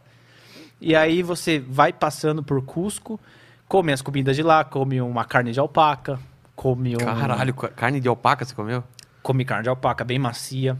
Tinha também lá na, em Peru o cuy assado, que é o, o porquinho da Índia, Sei. que chama cuy. Ah, tá. E você escolhe o porquinho da Índia e fala esse. Caralho. E aí o cara leva e ele assa. dó. E aí vem o porquinho da Índia assado, assim, ó. Eles comem muito lá isso. E aí você também Você tem... curte comer a comida do lugar. Eu, eu Gosto. gosto disso pra caramba também. Tem os temperos, tem É. tudo, ah, o preparo. Porque, querendo ou não, culinária é uma arte. Total. Eles não colocaram como arte, né? Não tem a oitava arte, são sete, né? São tudo nove, é sete. Nove, a, o quadrinho, história em quadrinhos é a nona arte. Ué, então é só adicionaram artes novas, que pra mim é, tinham sete é, só. tem. a no- Quadrinho é nona Literatura, arquitetura, ah, mu- teatro, arte. Teatro. cinema, música, não, né? Deve ser. Ah, eu, eu não sei. Eu tenho até que pesquisar depois aí, mas eu sei que, como eu fazia quadrinhos, era, era conhecido como nona arte. E hoje é o dia do humorista também, né? É, que você tinha falado. Exatamente. Isso daí não é arte. Então, culinária, eu acho que tinha que ser uma arte, pô, porque Total. é que nem não, mas é uma arte, sim. É uma arte. É uma combinação de textura, de É. sabor, de é mais apimentado, é mais doce. não, e é traz tipo- uma tradição, tem uma criação, história. uma história, total. Tem um background gigantesco, Total, é tipo cara. fazer um filme, sabe? Tipo É. fazer um prédio. É. E tem grandes pratos também que são é, grandes invenções do ser humano também, né? É, pratos combinações improváveis, né? Isso é coisa que só a gente tem na Terra, né, cara? Esse negócio de vários pratos A gente não diferentes. sabe também, né, cara? Então, por enquanto, Por enquanto é só na Terra, mas não sabe quem. até de abrir outra filial É, em outro planeta, tem outra- só aqui. É, exatamente. Pizza Hut tem só aqui no- no- na Terra, por enquanto. É. né? Mas esse negócio de, de culinária faz parte de conhecer a história daquele povo Sim. também, né? O que, que eles comiam, por que, que eles comiam. É, na China teve muito disso, então, né? você foi primeiro no Machu Picchu. Qual foi a segunda, a segunda maravilha que você foi? É, então, primeiro eu fui pra Machu Picchu, no Peru. Depois É. eu fui pra China, Pra muralhas. E aí? muralha da China. Você só foi lá ou você rodou por, pela Rodei China? lá, fiquei 15 dias lá na China. E aí fui, pousei em Beijing, fiquei tipo seis dias em Beijing, depois fui pra Xangai, depois fui pra Hong Kong. Lá em Hong Kong fui em Macau também ainda. Essas viagens, você estava bancando ou tinha o patrocínio? É, a primeira foi a trabalho, Tá. foi pra fazer gravação. A segunda também, foi pra gravar um programa de Na TV. China também? É. Porra, que legal. Fui gravar um programa de TV da Band lá, do Rodrigo Ruas. Ah, é? E depois de lá eu emendei sozinho pra Índia depois. Mas aí fiquei na China e tinha muito disso da culinária da China, né? Antes de sair. Do tipo, o que, que eu vou comer lá? Tem Será que eles comem cachorro lá aquelas- na China? E aí né? come ou não? Então, lá em Beijing é proibido. Ah, é? É. No centro onde a gente estava, nem se fala sobre isso, entendeu? Mas dizem que eventualmente a- as pessoas acabam no interior lá da China, acabam, né? Teve- Tá com fome. tem esses mercados, né, de animais selvagens, né? Que tem a carne de silvestre, morcego, Morcego. tem a carne de cachorro. E sim, tem carne de cachorro que eles comem lá, enguia, Ah, tartaruga, eles tudo. comem tudo. Escorpião. Tem vídeo desses mercados lá Tem. e tem de tudo. Tem de E, e tudo. você experimentou essas, essas comidas Não, eu não, não cheguei a ver nenhum mercado desse. Acho que eles não, também nem levaram a gente pra ver, né? É, não era, acho que não era o, o lance deles. Mas eu acho que o mais exótico que eu comi na China foi o pato assado deles, que é o pato bem famoso, o pato a Pequim, que Ah, é? eles assam ele, fica caramelizado, fica bem crocante, aí depois eles cortam em mais ou menos uns 120 fatias por aí. É Ah, sempre é? um, um, um corte Tem um exato. ritual? Tem um ritual. Caramba. E tem o ritual do corte, porque são três cortes diferentes que tem no pato. Tem a parte que é só da carne, tem uma parte que é da carne com a gordura com a pele, e tem uma parte que é só da pele. Entendi. E aí você vai degustando com os acompanhamentos que tem lá, entendeu? Essa, Ah. esse carne do, do pato. E lá na China também, tem tudo isso nos vídeos. Eu comi o prato, que é um lamen chinês, com tempero ah, de soja e alguns outros temperos, que originalmente é o espaguete molho vermelho italiano. Que quando o Marco Polo foi pra China, ele comeu esse prato lá, que era esse noodles, Sei. bem macio, bem molhadinho sei. voltou pra, in- pra Itália e falou: Quero aquele prato que eu comi na China. Falou pros chefes, falou mais ou menos como era. Aí os caras vieram com macarrão, molho vermelho E aí tomate. E louco, né? E a gente associa a Itália esse, esse macarrão. Mas o Marco Polo foi lá na China comer e voltou com essa brisa, entendeu? Olha só que eu, doido. mano, quero comer um negócio que eu comi lá de Não, novo. Não sei como vocês fazerem. E, e a gente fala como se fosse hoje que o cara pegou um avião, foi na China e voltou. Não, É, cara, barco. o cara foi- teve um puta rolê na China e depois voltou. O que Cara, ele foi fazer na China, né? O, o Brasil foi descoberto, assim, né? É. Portugueses saíram pra ir pra Índia pra comprar especiarias. E É. eu comi as especiarias da Índia lá. Fui depois da China, passei por tudo lá, vi a muralha da China, vi a cidade proibida. falam que a muralha da China não é tão deslumbrante quanto a gente acha que é. É verdade não. isso? É, é uma- É. um muro, né? É, não é uma coisa grandiosa pra caralho. É, na verdade, o contexto dela é muito grande, porque é um muro que separa, é, para proteger o país, né? Separa o norte do sul, para os mongóis não virem atacar a China naquela época. Que tinha uma, Uma um treta. combate muito grande ali. É. E aí fizeram esse muro gigantesco para colocar soldado e para proteger também. E essa história é que a muralha da China levou dois mil anos para ficar pronta. É sério isso? Até 1980 eles estavam reformando algumas partes e finalizando algumas coisas, Caramba, eu sabe? não sabia disso não. Tipo, restaurando Sei. e tal. Aí acabou. Mas os caras foram fazer isso lá há dois mil anos atrás. Começaram a fazer. Menos de dois mil anos. Foi 200 antes de Cristo que começaram a subir a muralha. Só que ela passou por diversos, diversos impérios, né? Várias dinastias, né? De- É. Aí tem a muralha da dinastia Ming, a muralha da dinastia não sei Ah, os caras iam esticando cada vez. E aí, se você for ver o mapa, tem tipo 9 mil quilômetros de parede. Sei. Só que tem essa partezinha foi feita nesse período e tem essa arquitetura. Você che- Mas você chegou a ver diferença de, de, de arquiteturas? Ou você não, eu fui em uma só, Só em foi em Beijing. uma, tá. Porque ela corta o país inteiro. Por isso que é um Ah. feito gigantesco. Os E- caras fizeram um muro E, pra... me- e eu aprendi esses dias, porque eu sempre acreditei na informação que. Dava pra ver da lua? É. É a única. Não, do espaço. Do espaço? É, falam que era a única, a única construção humana que dava pra ver do espaço. Não, mas ela é estreita, ela é pequena. É, então não dá pra ver. Cabe duas pessoas, assim, sabe? É um muro. Eu acho que o Borba Gato aqui do, do- de É São mais Paulo grosso é, que a é mais fácil de ver do É, espaço. o vão do o vão do, do da pista ali é o tamanho da muralha. É, porque o lugar onde que eu vejo as fotos ou vídeo, o pessoal andando em cima da muralha não é tão largo, é assim. estreitinho, Não, né? É, cabe umas três pessoas, assim, andando lado a lado, sabe? Não é Até muito- porque também os caras queriam Não, fazer. todo esse material. É, eu queria fazer rápido e, e o, mais, e o mais longo possível. É Não tijolo vão- sobre tijolo. É, não vão ficar construindo uma, um muro largo. Pra ver da lua? É. Nem dá pra subir na lua naquela Ela época. ah, não, isso daí eu não preciso. Mas isso é uma coisa que, que você não Mito, foi em né? Nazca, Nazca, é, Nazca, onde- o deserto de que tem Sim, aquelas figuras Lá no Peru, né? É, não, não fui. porque Que isso tem é uns uma- desenhos lá, é, né? uma coisa que só você consegue entender visto de cima, né? Isso é, isso é muito louco, né? Tinha os caras do Arte Ataque que fazia isso, lembra? O cara pegava umas calça jeans, aí ele ia botando várias calça jeans amontoadas, aí Ah, você, é? hum, o que que vai rolar? Aí vê do helicóptero É. é um rosto do presidente, assim. Nossa, velho. É, mas os caras não tinham helicóptero naquela época. Isso que é louco, cara. Sim, Você, é. che- você chegou aí na- nas pirâmides ou não? Eu- eu- E você falando isso, até lembro do que? Das pirâmides do Egito? É. Não, eu vou, tô, tô pra ir. Porra, cara. Essa eu- é a última Me eu chama, ir. velho. Eu tô muito louco pra ver isso. Então. Mas, mas você ia falar de outra coisa. É, não, eu tava pensando disso que você falou de ver de cima, que eu tava até vendo que o Leonardo da Vinci, ele fazia mapa da cidade dele. É. E sem ter essa visão de cima. ele cara. olhava a rua e desenhava é, o mapa ia- de cima. Cara. E os mapas da E cidade são eram muito próximos. ele. E, era, e os caras compararam, é muito próximo, né? É, é, mas é só ter minúcia. Eu quero É. que o cara era um Ma- cara minucioso. ma- os mapas antigos também, né? Eram, eram muito parecidos com os atuais. Você vê os recortes assim, e o cara ia. Como é que os caras faziam o mapa do Brasil lá da, daquela época do.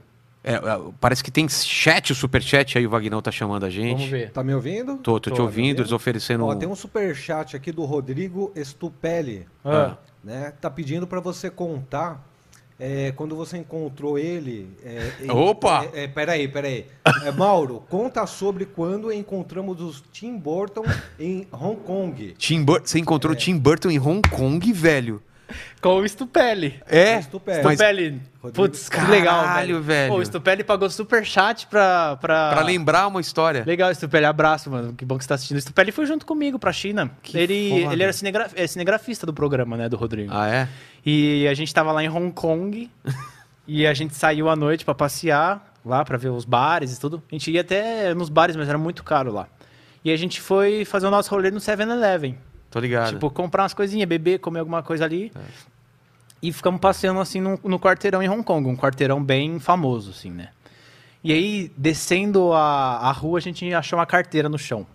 Achou uma carteira, olhamos assim, abrimos e viram que era uma, a gente viu que era uma gringa, tipo, da Califórnia. Tá. Aí falamos, caramba, achamos uma carteira perdida. Aí Tinha gente- dinheiro? Tinha, tinha dinheiro, Quanto? passaporte. Ah, Bastante? tinha uns 200, 300 Ah, dólares. tá. Não era tão. Não, É, não era- Recheado, é, aquelas Não. coisas. Aí é, a gente olhou e falou: o que, que tem aqui, né, pra ver se. pra encontrar a dona depois. É. Aí a gente chegou no 7-Eleven e falou com a menina do caixa: falou, ó, a gente encontrou essa carteira aqui, tem como, sei lá, você ficar, ver um policial aí, alguma coisa, você entrega. Nisso, a gente no caixa apareceu um velho barbudão, assim, com duas cervejas, falando inglês super fluente, de touca, de terno, assim, o óculos, né? Só que eu não conseguia reconhecer muito bem, tava com barbão e tudo, e a gente tava na China Alto, passeando. magro. É, tava. Eu falei até pro. Você conhece Federico? Federico De Vito? Não, não. Federico, amigo meu, falei, mano, o cara ele tava, tipo, muito bem vestido, mas ele tava muito desleixado ao mesmo tempo. Como que é isso? Ele tá com roupa boa. Só que ele tá largado. Ah, tudo largado. Tô ligado. Barbona, tudo Sei. grandona. E a roupa assim. meio esgarçada, assim. É. E aí falei, quem que é esse cara? Ele chegou falando em inglês, assim. Falou, ó, não deixa a carteira aqui com o pessoal, não, que eles levam embora. Esse cara falou? Falei, nossa, mas cara gringo, né? É. Falei, nossa, ele sabe bem daqui do rolê. Aí ele falou, ó, a gente tá gravando um negócio aqui, mas depois qualquer coisa eu ajudo vocês a achar aí a dona. Porque ele gostou da, da nossa quest, né, à Ah, noite. E a gente tá procurando a dona da carteira aqui e tal. Ele olhou e falou, nossa, pô, que legal que vocês estão tentando achar a dona da carteira. A gente falou, não, demorou, a gente vai dar uma volta aí e qualquer coisa a gente fala. Aí a gente deu uma volta, ficou entrando nos bares todos. A gente ficou entrando em Hong Kong, em todos os bares pra ver a dona da carteira. Aí a gente não achou. E aí depois a gente desceu e a gente viu uma gravação rolando assim num canto. E aí eu, Rodrigo, a gente gosta muito de câmera e cinema, a gente falou, caramba, o que que tá rolando Então, de mas você gravação? não reconheceu, velho? Não, não, a gente foi reconhecer tipo depois, assim. Mas, mas você, você conhecia a figura dele já. Sim, sim, mas De é que eu não tinha visto nada recente. Ah, tá. Tipo, eu tinha visto Tava coisa muito do Tim diferente. Burton de 2005. Se- A última imagem que eu vi dele, ele Entendi. com óculos escuros, assim. ah, tal. tá. Aí, aí você encontra o cara em 2017, você É, não... num lugar improvável. Improvável e você nem lembra que existe Tim Burton, É. você tá procurando a dona da carteira. Pode crer. Se fosse o Brad Pitt, talvez. ah, né? talvez, é. Mas aí, acho que como não rolou esse negócio do tipo... Ah, segurança, Ah, negócio- tá, tá, tá. Tipo, ele só chegou falando com nós, aí... Aí a gente viu a gravação rolando, falou, vamos lá ver a gravação. Aí ficamos olhando a gravação, e aí o pessoal começou a desproduzir o set. Um monte de luz grande. Mano, era grande. Coisa grande. Tinha duas câmeras de cinema, tinha dois balão chinês gigantesco assim em cima. E aí os caras estavam desmontando, a gente olhando os caras desmontar, a gente tava fazendo nada. Tipo, vamos ver os caras aí. Aí ele veio, de novo. E ele tinha com a cerveja que ele tava pra tomar, tava tomando cerveja lá no set também. E aí veio falar com a gente, falou, "Ô, vocês aí, vocês encontraram a dona da carteira? A gente falou, não, a gente não encontrou. É, mas a gente vai levar e vai procurar ela no Facebook depois e tal. E aí ele falou, ah, legal, e começou a conversar com a gente. Tipo, ah, estamos gravando uns negocinhos aí, a gente, ah, legal. Conversamos, tipo, uns dois Você minutinhos, não perguntou o três que, que minutos. vocês estão gravando aí? É, eu falei, vocês estão gravando o quê? Ah, tá rolando um comercial aqui. ah, não Alguma era coisa. filme, então. Não, não era grande. Era Tá. tipo um projetinho. Tá bom. E aí, depois a gente conversou uns dois, três minutos, chegou uma galera da produção depois, viu que ele tava conversando com a gente assim. Falou, "Ô, vamos lá pra van, já que estamos indo embora pro hotel. Aí ele tava bebendo e tava rachando com a gente. A gente tava num papo good vibes, assim, Sei. sabe? E a gente falou que era brasileiro e falou que tá gravando TV lá. O, a gente falou, ah, a gente tá gravando um programa de TV aqui do Brasil, de viagem e tal. Aí ele começou a falar com a gente, ah, vocês estão... Foram em tal lugar, gravaram não sei o quê, sobre gravação. Aí essa galera chamou ele pra ir pra van, que já tava dando tempo de acabar a produção. Ele falou, não, não, vai pra van vocês lá que eu vou ficar aqui conversando com eles aqui, depois eu peço um Uber. Aí eles foram embora. Mas eu fiquei tipo, nossa, mas a gente nem vai ficar conversando muito com esse cara. E a gente ficou conversando com ele um tempo ainda. Aí os caras voltaram e insistiram. Falaram, não, todo mundo tem que ir junto, não é pra você ficar aí sozinho, pra você estar junto com a equipe, com a galera que Sei. tava protegendo ali o set. Que tinha uns caras olhando ali, Claro. sabe?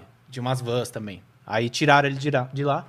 Ele deu um tchau, falou, obrigado, prazer conhecer vocês aí, legal da carteira. Ele falou, ah, demorou, é nóis. Aí foi embora. Aí depois a gente conversou, ficou olhando e falou, mano, mas esse cara parece alguém, né? Aí os caras falaram, ah, parece o maluco de cinema lá, quem? Eu falei, ah, não sei, deixa eu ver o Tim Burton. Aí eu fui no Google. Aí a gente viu no Google, ele tava tipo, Uma com o mesmo parecida. outlook. Ah, tá. É, Outlook, outfit. Outfit. Tava com o mesmo outfit, com a touca, assim. E aí eu mandei mensagem pro Federico e falei, mano, eu vi, eu acho que eu vi o Tim Burton, ele tava bem desleixado assim e não sei o quê. O Federico acho que já tinha conhecido o Tim Burton em alguma outra junket, sei lá, Sei. de alguma outra coisa. Ele falou, Mauro, se parece um mendigo, tá mal vestido e não, não é ninguém assim, tipo, tá numa produção de cinema, é o Tim Burton. É. Tipo, não tinha como não ser. E aí, depois que ele foi embora, tipo, logo que ele vazou, a gente falou, mano, esse cara era importante aqui no set, né? Parecia importante, mas a gente só percebeu que ele era importante no final do set. Ah, tá. Porque ele tava largado lá. E aí, quando veio essa galera da segurança, a gente falou, puta, mas por que, que essa galera da segurança tá dando uma barrada nele agora? E aí foi isso que fez a gente começar a cair a ficha de que era alguma coisa mais séria. Mas isso ele já tinha ido embora, a gente já tinha conversado um pouco. Falei, ah, beleza, conversamos com o Tim Burton aí dois minutinhos, sem Saber. sugar o cara. Exatamente, senão você vai falar, porra, Tim Burton, Cara, sou fã foto, sou- uma É, foto. foto aqui, ó, aqui, ó. Manda um recado aqui pro meu canal. Foi assim, ó, foi um encontro. Que do caralho. Ele foi embora e depois a gente foi pra, pro, pro hotel.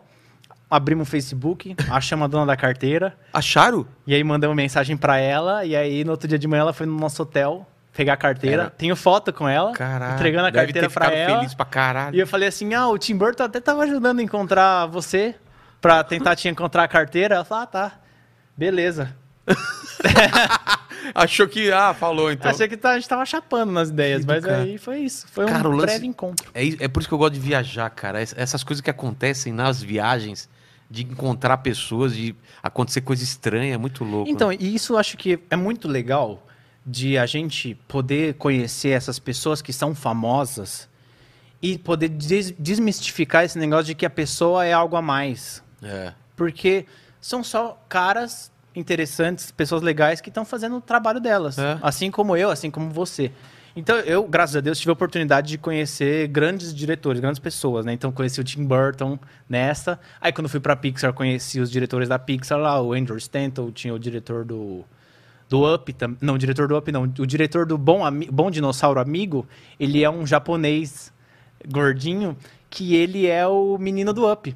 Então, Ah, o menino é? do Up foi feito inspirado, Inspirado no no- diretor da. Pixar lá. Caramba. E aí conheci eles dois. Aí numa outra, 2017, o Edgar Wright veio pro Brasil. E aí saí com o Sadovski, né? A gente foi junto. Trocou ideia com A ele? gente foi pro bar junto. Caralho, A gente ficou, tipo, Esse a noite cara, inteira. esse cara lá. pra mim é Deus, velho. Esse cara é. É? muito bom. Você não acha ele bom pra caralho? Sensacional. Ele era o meu diretor, um dos meus É, diretores é um favoritos. dos meus favoritos. Cara, ele- a edição dele é muito foda, Sim, né? a decupagem, né? Ele é bom decupagem dele é muito bom, cara. Então e ele é- de trocar ideia de boa? É, então, aí a gente seguiu no Twitter uma época. Ah, Até a gente se segue, né?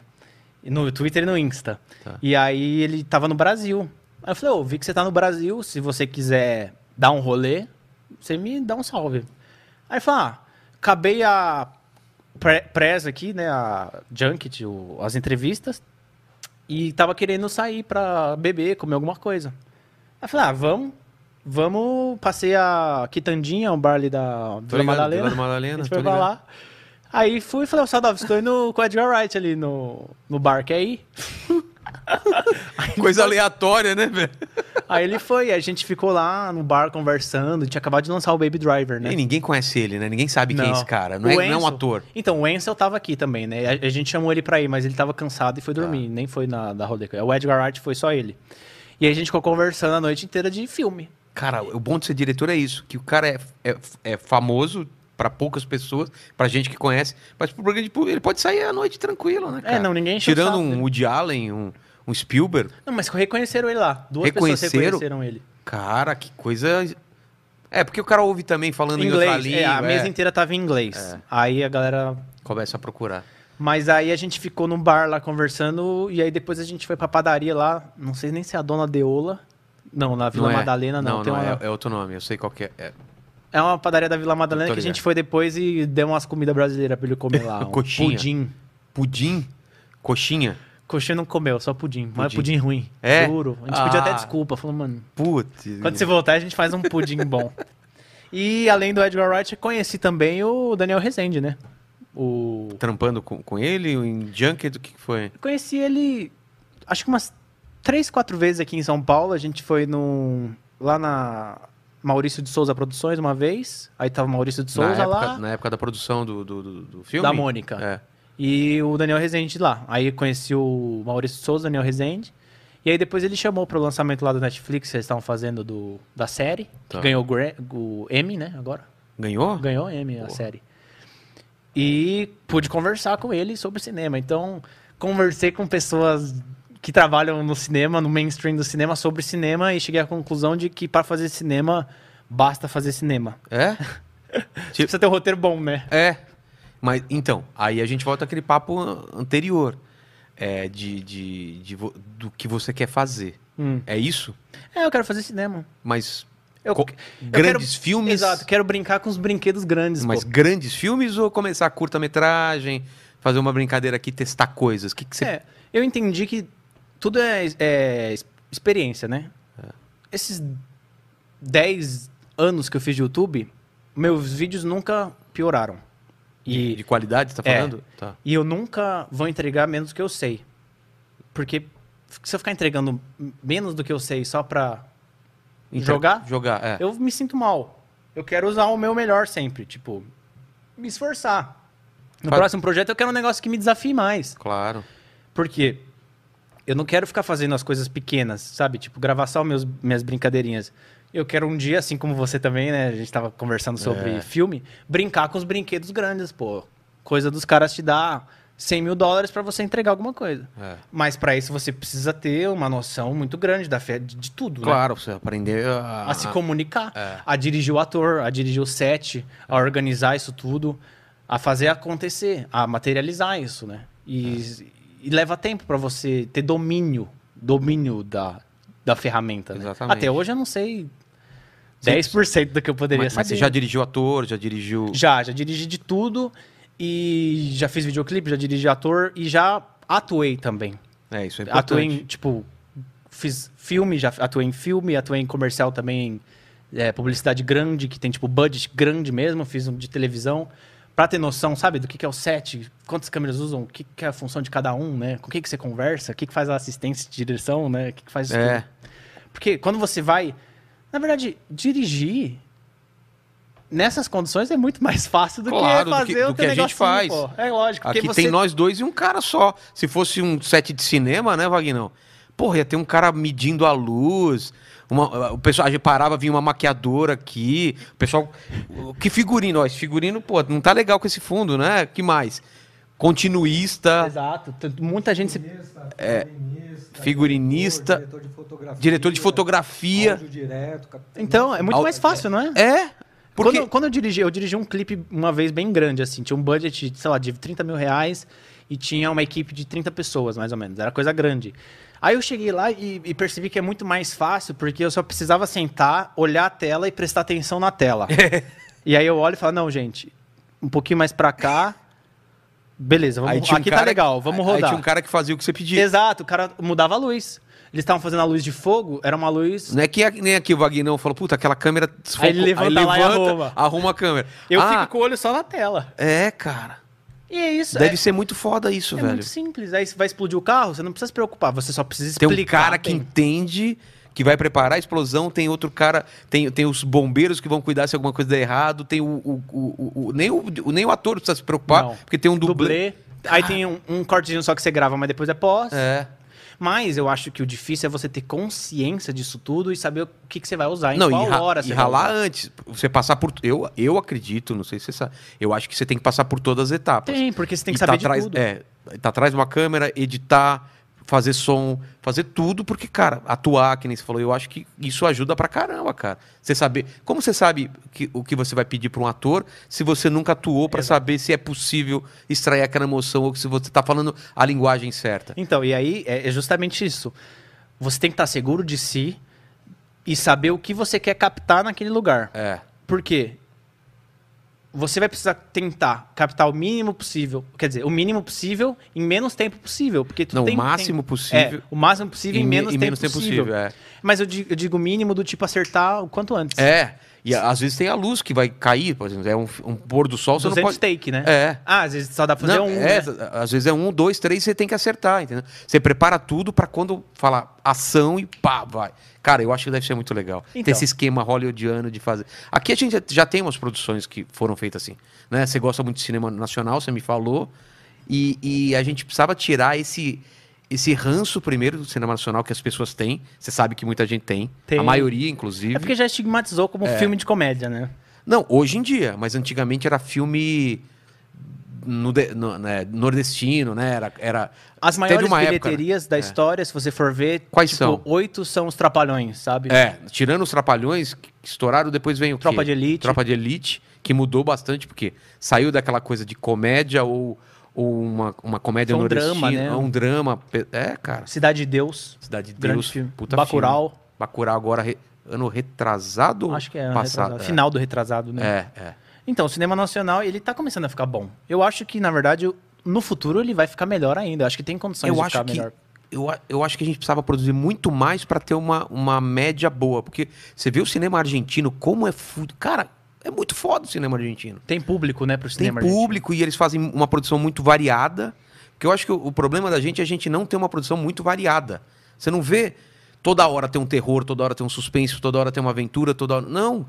Você não vê essa variedade que nem tem no cinema americano. Então, mas você não consegue sentir aos poucos saindo um original Netflix nacional? Ah, sim. a- Aí sai um Globoplay. É, isso, isso tá começando. Porque antes você só dependia da- do lançamento de cinema. E aí Aí complicava. precisa de um estúdio grande É. pra te santar o filme. Agora não, cara. Você pode vender pro Netflix. A Amazon tá comprando muita coisa nacional. Isso é do caralho. Porque, porra, agora é aquele papo assim. Você tem uma ideia boa?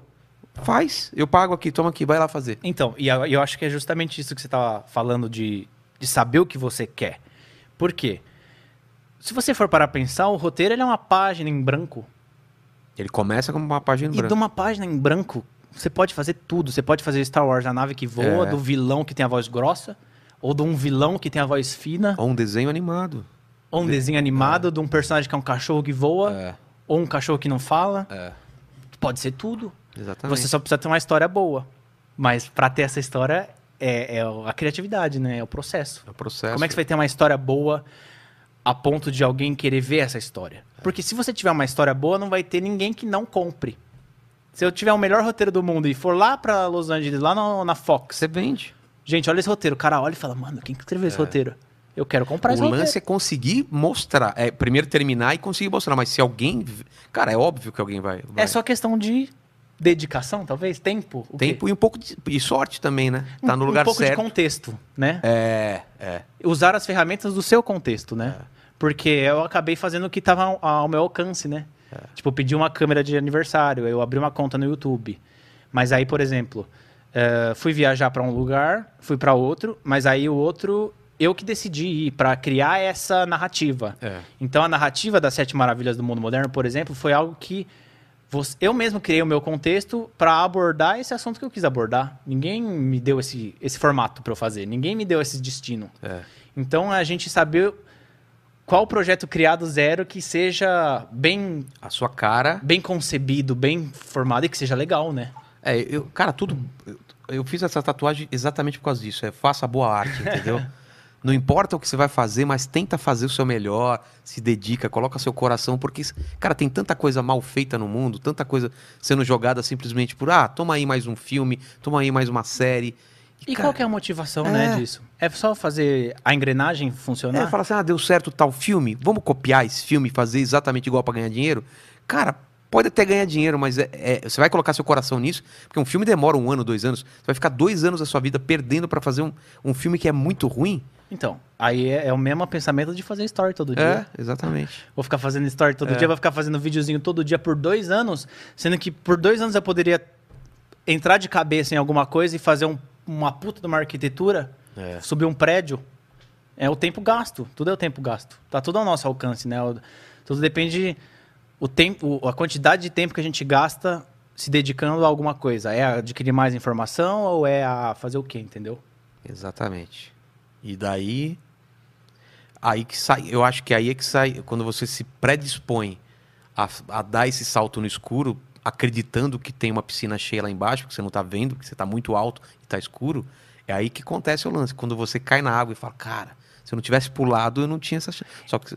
E é isso que eu tô vivendo agora, É, no fundo. esse Porque salto- Eu, eu troco muito com os meus amigos, são youtubers também, né? E a gente fica nessa do tipo, pô, posta isso, posta. Quer falar? Não, não. eu- eu- daqui a pouco eu vou chamar ele pra ver as. Posta isso, posta aquilo. E a gente fica. Peraí, o que, que você tava falando antes? Esse lance de- desse, desse salto de fé. Ah, tá. De, você, de você acreditar numa coisa e saltar sem saber até se você sabe fazer. Quantas vezes eu, eu peguei trampo que eu não.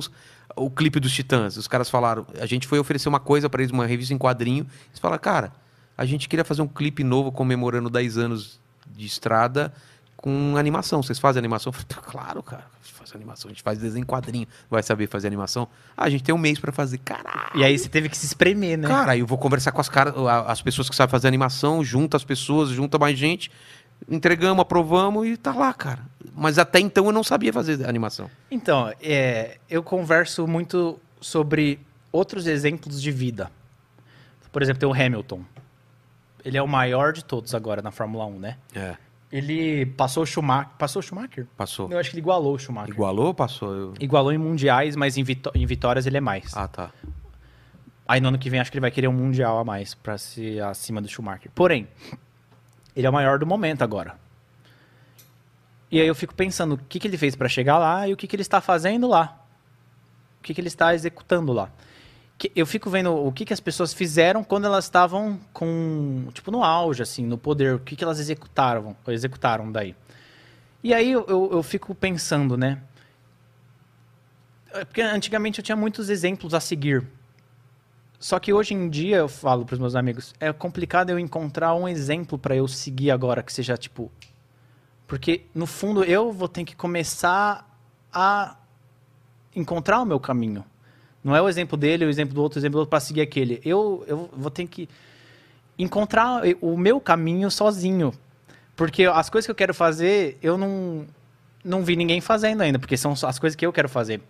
E o meu caminho, como eu vou chegar até lá, eu vou ter que descobrir aos poucos. Mas essa, É aprendendo isso, é é, deixando graça, de é. postar isso. É, é o sim ou o não que eu vou escolher no dia a dia. Porque o sim, ele é importante, o não também é importante. Tipo, não vou fazer esse projeto, Claro. não vou me associar a isso, É. não vou falar sobre isso, entendeu?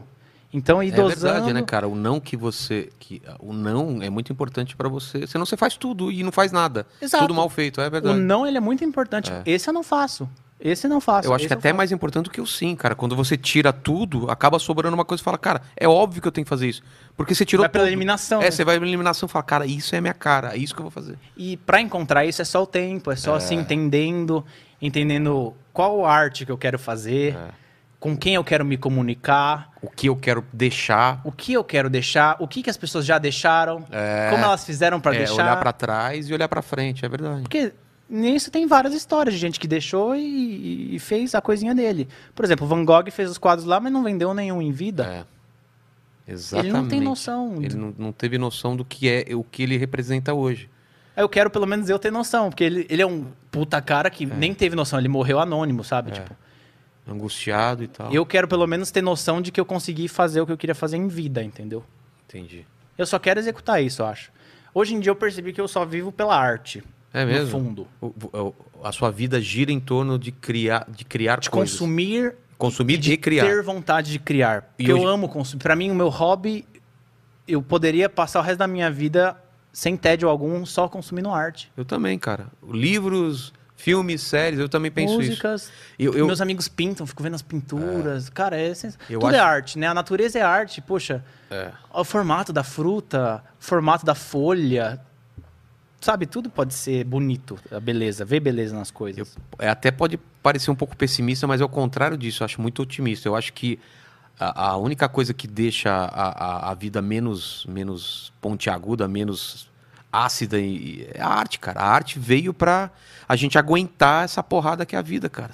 Quantas vezes você tá mal e você assiste um filme, ouve uma música que você fala, cara, alguém lá 100 anos atrás, 200 anos, fez uma coisa que eu tô ouvindo agora e tá tocando o meu coração, uma coisa que ele tava sentindo aquela. Não é louco isso, cara? A, a, a, distância de 100, 200 anos e ainda consegue mexer com a gente. Uma coisa que foi criada lá atrás. Isso é arte, cara. Gera sensações É, é. através do nosso sentido, né? É. Então, a visão, o som combinados te trazem o quê? Qual o pensamento, né? Essa imagem com esse som combinado. É. O que, que ele te traz na tua cabeça? Ele faz você ficar ansioso, ele faz você ficar animado, ele faz você ficar triste, feliz. Porque no fundo tudo são pensamentos, né? É. Porque a gente vê a coisa. A gente, o nosso corpo humano, ele é um grande sensor. Só que ele não é só um sensor eh, passivo, né? Quando você recebe essa, esse estímulo, você responde de uma maneira. E acho que esse é o processo da nossa máquina, do ser humano, Sim, de sim. receber sensações e com, com isso aqui a gente eh, digere e responde outra coisa depois. E esse é o processo da arte. É. E é o processo do, do pensar. É ver uma coisa e trazer essa informação para dentro da cabeça, guardá-la lá. E ela vira só informação no fim das contas. É uma imagem tridimensional com cor, mas dentro da cabeça é só informação, é só pensamento. E a gente pode ser guiado. O pensamento nosso é guiado direto, né? É. Pelo filme, pelo livro, a gente tem visões de outros lugares, a gente ouve músicas com melodias e timbres que a gente não ouvia e acha sensacional e fica brincando com essas coisas É. pro resto da vida. Essa é a vida. É, e a gente tem a grande chance de fazer isso para as outras pessoas. Assim como a gente foi influenciado pra caramba, isso, isso mudou a nossa vida, a gente tem a chance, pelo, pelo que a gente trabalha, de influenciar as pessoas, cara. Isso, isso é. É, eu só não quero deixar isso mecânico, né? O processo Não artístico deixa ficar mecânico, não pode, né? cara, não pode. Sempre quando começou a ficar mecânico, eu me incomodei e mudei. Pois é. Porque senão aí, cara, você vai fazer.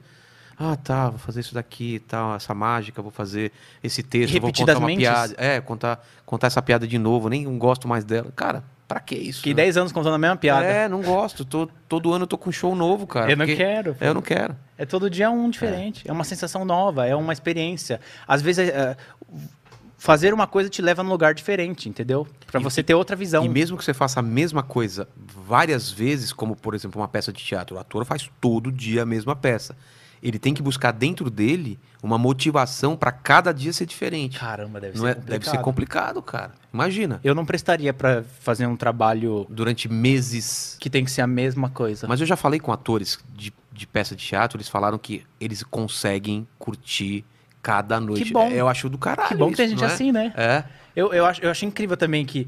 Eu acho que se não tivessem ser humanos diferentes, não teria isso Exatamente, também. é. A pessoa que gosta. Eu conheci um cara uma vez que ele gosta de ser gaffer na produção. Ele ama é, carregar os tripés, subir as luzes, É. montar a luz. E ele disse que gosta de fazer isso e deixar o set pronto e sair. Ele falou isso que me deixa mais feliz. Aí depois ele volta e desmonta. Esse é o trampo que ele gosta de fazer. Ele falou que ele, ele, ele vai trampar porque ele gosta de fazer isso. Vagnão, e você? De todas as coisas que eu sei que você faz, você faz câmera, você faz edição, o que, que é o, o que te dá tesão? Assim, o que é, eu gosto mesmo é de fazer essa parte do, do, do processo de, de audiovisual. Vamos lá. É, são várias coisas. Complicado, é Eu- várias Eu coisas. sei de algumas coisas que você faz, mas, por exemplo, o que, que é que. Onde está a sua paixão mesmo? Captação de som direto. É mesmo? Ó, tá vendo? som direto. Eu conheço, conheço um, um- um captador de som direto que ama também, adora. Que é louco. Olha, é uma coisa totalmente específica. É captação de som direto, cara. Olha. Tem um tesão no som. Um som, É. olha, esse som é legal pra caramba. É, não, porra, a qualidade tá boa, né? É, tem, tem uma coisa, todo mundo presta atenção na captação de vídeo, na fotografia, mas a maioria esquece do áudio. E o Só quando áudio dá é- problema. É, o alto Né? é tempo. Não entendi. Só quando dá problema, aí todo mundo presta atenção. Só quando dá merda, não é? exatamente, Não é? exatamente. Áudio é uma coisa que fala, nossa, tá uma merda esse áudio. Mas quando tá bom, ninguém Só percebe. vai. é. né? E é uma coisa que na hora ali ninguém presta atenção, É. mas ele é tão importante quanto a captação de vídeo. Claro que é. Eu, eu acho tem até... um sound design também, né? O sound design seria Você- o conjunto... É, tem a voz, aí eu faço ah, os volumes, né? Que É isso, essa, essa, essa brincadeira de como que eu vou montar agora o, Essa experiência som- do é, ouvido. A experiência, exatamente. Porra.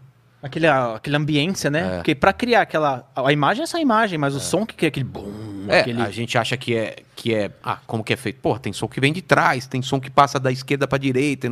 Cara, é, um, é o design do som. Tem o mesmo. Foley, né? A galera que grava só o barulhinho do osso quebrando, o barulhinho da chuva. Eles gravam só os É. Cara, detalhezinhos. é, é muita coisa, velho. Tem muita hora coisa. que na cena que entra só o som dos carros e a voz fica muda. Por que que foi escolhido assim? É. Por que, que a voz tá alta e todo o ambiente tá mudo, sendo que é um estádio, por exemplo? É, Tem escolhas pra se fazer, né? exatamente. Cada uma escolha conta uma história. É, e tudo a serviço da história, sempre a serviço da história. O diretor, o, o som, o- a, a imagem, tudo tem que estar a serviço da história, né? É legal, é um ofício legal, né? Fala, fala, Wagner. Não, o pessoal tá falando. Opa, estourou aqui, calma aqui.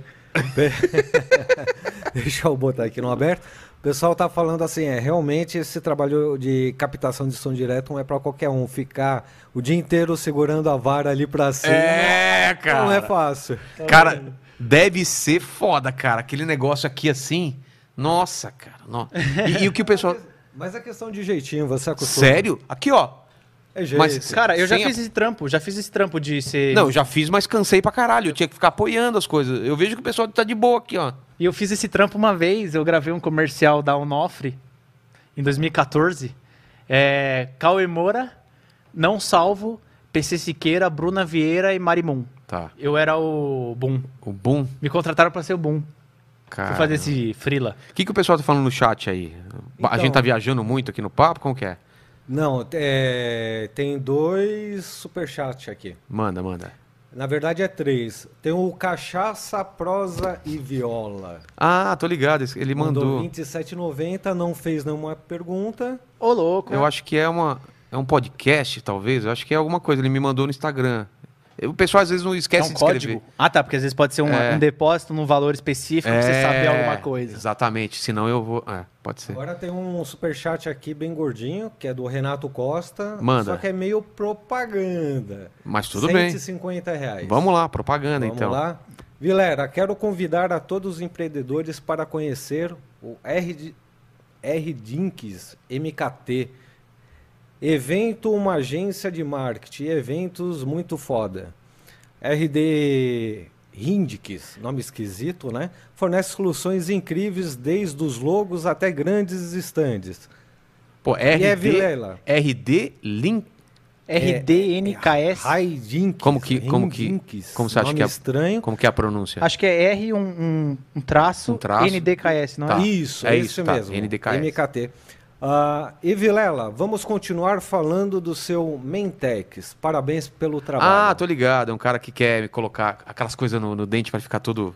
O lente de contato. É, acho que é isso. Vamos, fa- Você vamos... vai querer botar? Não sei, ele tá me convencendo a colocar o Mentex. Eu falei que não quero aquele brancão que parece um Mentex. Já, já viu? Sim, sim, sim. É. Parece uma placa assim, é, né? não sei, eu quero ver lá. Ele falou que fica perfeito. Vou falar com ele lá depois. É então. tipo botar abdômen. É. Imagina. O quê? Mas não tem, né? Não, mas é que tipo, ele bota uma É. placa branca e faz os desenhos. aí você só bota alguma coisa aqui e faz Parece um que passou pasta e ele só de- fez os. Diz assim, é. Tem mais algum? Eu acabei cortando e não. Tem, tem mais uma aqui do Vamos. Thiago Gonçalves. Vocês não acham que o Brasil não tem tanta coisa porque os grandes talentos não são valorizados aqui ou são exportados? Igual no futebol. É, acontece muito isso. Muito amigo meu foi pra fora, ou pro Canadá trabalhar com animação, para os Estados Unidos. Isso acontece, mas é o que o, o Mauro falou. Tá mudando esse cenário. É, não, o Brasil tá, É, tá né? fomentando aí, né? É. E tem grandes filmes vindo. O- esses filmes aí da Mônica são grandes filmes, É. né? São dois agora. É o segundo, estão Ah, gravando é o segundo? E, não, e por exemplo, a série 3% parece que foi sucesso no mundo inteiro. Tem essa. su- Agora, Cidade Invisível, né? Como que chama? Aham, aham. Também fazendo sucesso. Então, se a gente consegue exportar essas coisas, vai ter mais, produ- mais pedido, mais produção e mais gente empregada. Agora, que tem gente talentosa pra caralho, cara. Eu tenho, conheço uns amigos muito bons, assim, mas muito bom. De, que faz design de personagem, que faz cenário, que, que é. Que é capista. A gente vai trazer eles tudo pra cá depois. Porra, cara, já veio, já, já marquei um pessoal aqui, cara, um pessoal de quadrinho, um pessoal de ilustrador, é muito legal. Mas sabe o que, que eu acho? É um otimismo, porque o mundo tá ficando mais globalizado e a gente Sim. tá todo mundo meio que no mesmo compasso hoje em dia, né? É. mais lá atrás, anos 90, anos 2000, ainda tinha muito da, da identidade de cada país e do, da própria mídia, né? Que era muito fechada. Tinha os filmes do Brasil, vinha alguns de fora, uns ou os outros, né? Lá da, dos Estados Unidos, quando vinha na locadora ou no lançamento do cinema. Para distribuir, isso tinha valor, né? Tinha DVD, tinha... Tinha que ter bilheteria para essa engrenagem funcionar. Hoje em dia, o mundo está mais globalizado, as pessoas estão discutindo assuntos mais em comum, coisas que dá pra gente ter um, por exemplo, o melhor filme do ano retrasado foi um filme sul-coreano, né? É, o Parasita. O, Parasita, cara. Quando que a gente ia imaginar que isso ia acontecer, O cara? melhor filme do Oscar foi É. um filme asiático. Por quê? Antigamente era costume de Hollywood fazer remake dos filmes É. bons asiáticos, Eles nem né? assistiam, cara. Eles, faziam, eles viam o filme lá, pegavam o roteiro e falavam, vamos fazer uma versão americana, É. com ator americano, com Passado em Chicago, em vez de. Porque eles, a gente estava acostumado a assistir assim. Hoje em dia, não, o mundo globalizado, a gente consegue assistir uma história que passa na Coreia do Sul. Dark, os caras falando em alemão. Quando que você imaginar que você vai La acompanhar? Casa de Papel, por É. exemplo. Muita coisa em espanhol tá vindo pra gente é também. verdade, cara. Então acho que o mundo globalizado Graças a Deus tá acontecendo isso. Isso é muito ajuda bom. a gente a poder contar histórias pro mundo inteiro. Porra, muito legal isso, cara. Já, já aconteceu com livro, né? Paulo Coelho vendendo no mundo inteiro e tal. Tomara bom, que o audiovisual seja isso, né, Wagner? Porque a gente consegue fazer grandes coisas. É meu sonho, cara. E hoje em dia tá bem mais acessível, né? Você ter os equipamentos. É. E tem muito filme que, por exemplo, Tem Jogos Mortais. celular, teve um filme feito só com celular. É, se o cara souber aplicar a linguagem É. do celular numa história que faz sentido que seja um filme bom, por que não, né? É. Hoje em dia não tem mais essa de todo filme tem que ser filmado IMAX Não. com o microfone tal. Tem- acabou de sair um filme aqui. Tinha um filme bom, que eu não vou lembrar o nome, mas saiu um agora que é só como se fosse webcam. As pessoas num, num chat, numa conversa, e vai acontecendo umas merdas, e é só isso, cara. Quer dizer, só isso, mas o filme funciona sendo só isso, cara. Esse é o essas filme. câmeras, É, só essas camerinhas de cada um na webcam, câmeras da casa e tal. Cara, eu acho a criatividade mil, cara. É, não, acho que em um, em curto prazo a gente já vai estar fazendo várias coisas legais aí. Então, cara, eu, quando você estiver envolvido em alguma coisa, me chama e eu te chamo. Vamos, Não, vamos, vamos fazer um pacto aqui, né, Não? Eu tô com Um chama o meus- outro aqui, cara. Eu tô direto conversando com os meus amigos, Sadovski. É. Tem os amigos do Sadovski também que eu conheço, que Também do, do cinema? são do não? cinema, que tiveram aulas com os mesmos professores que eu tive. Ah, tá. A gente tá trocando figurinha, É mas... uma, cara, é uma, a gente acha que é muita gente, mas é uma turma pequena, cara. Infelizmente, aqui, que trabalha com audiovisual. Todo mundo meio que se conhece. Não, mas Vai acontecer. a, a gente tem que fazer alguma coisa legal ainda do Brasil, assim. É. Tem que trazer um Oscar pro Brasil. Tem que se esforçar pra fazer isso. Com certeza. Tem, tem mais alguma coisa? É, É, tem uma pergunta aqui do Fábio. É, eu vou dar uma resumida aqui. É, como o Mauro viajou é, Pra- em vários lugares, né? Ele tem uma dúvida aqui. Você acredita em vida em, outro, em outros planetas? Né? E por que eles ainda não entraram em contato com a gente? Ah, Devido às maravilhas, coisas é, que o, o- ele é já Fábio, viu. né? O Fábio. Fábio deve ter assistido ontem, porque eu- veio o, o Bock aqui. A gente ficou viajando sobre essa. Ah, essa- ele fala dos aliens, né? Fala pra Sim. caralho, então deve ser um, de ontem. O que, que você acha? Não, eu não, não, não, não duvido que tenha outras formas de vida. Tanto que no, num futuro ah, imaginado, né, de como seria o fim do universo, tem um curta disso. Ah, é? Como é o tempo passando e como que o universo morre. Tá. Com as estrelas explodindo e o universo ficando frio, sem aquecimento. E tudo morre no frio. É.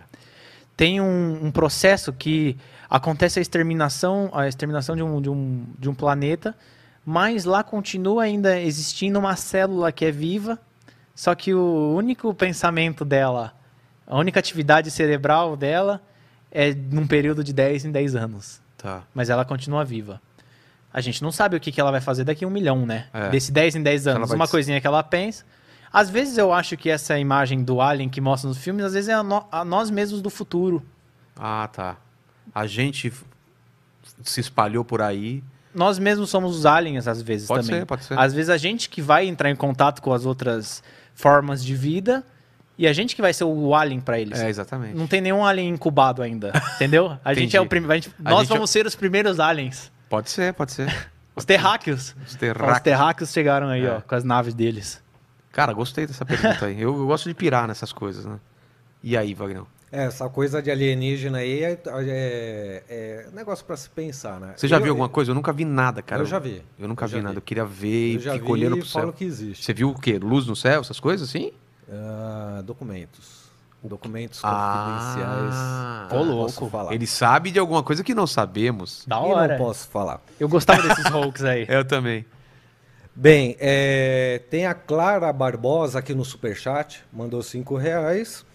É, ela tá falando aqui, acho que o foco do Brasil ainda é muito nas novelas. A gente tem Sim. que produzir mais filmes. É, mas eu sinto que eu sinto que as novelas estão indo para uma linguagem mais cinema- cinematográfica, porque no fundo é a linguagem mais familiar pra gente. É. Beleza, a gente tinha essa linguagem de televisão, mas a partir do momento que o público brasileiro começa a comparar as novelas com as séries do Netflix, Exatamente. fala, mano, a novela tá com essa câmerinha de cinema, essa luz Essa de... luz lavada. É, essa luz lavada de cenário montado mesmo. É.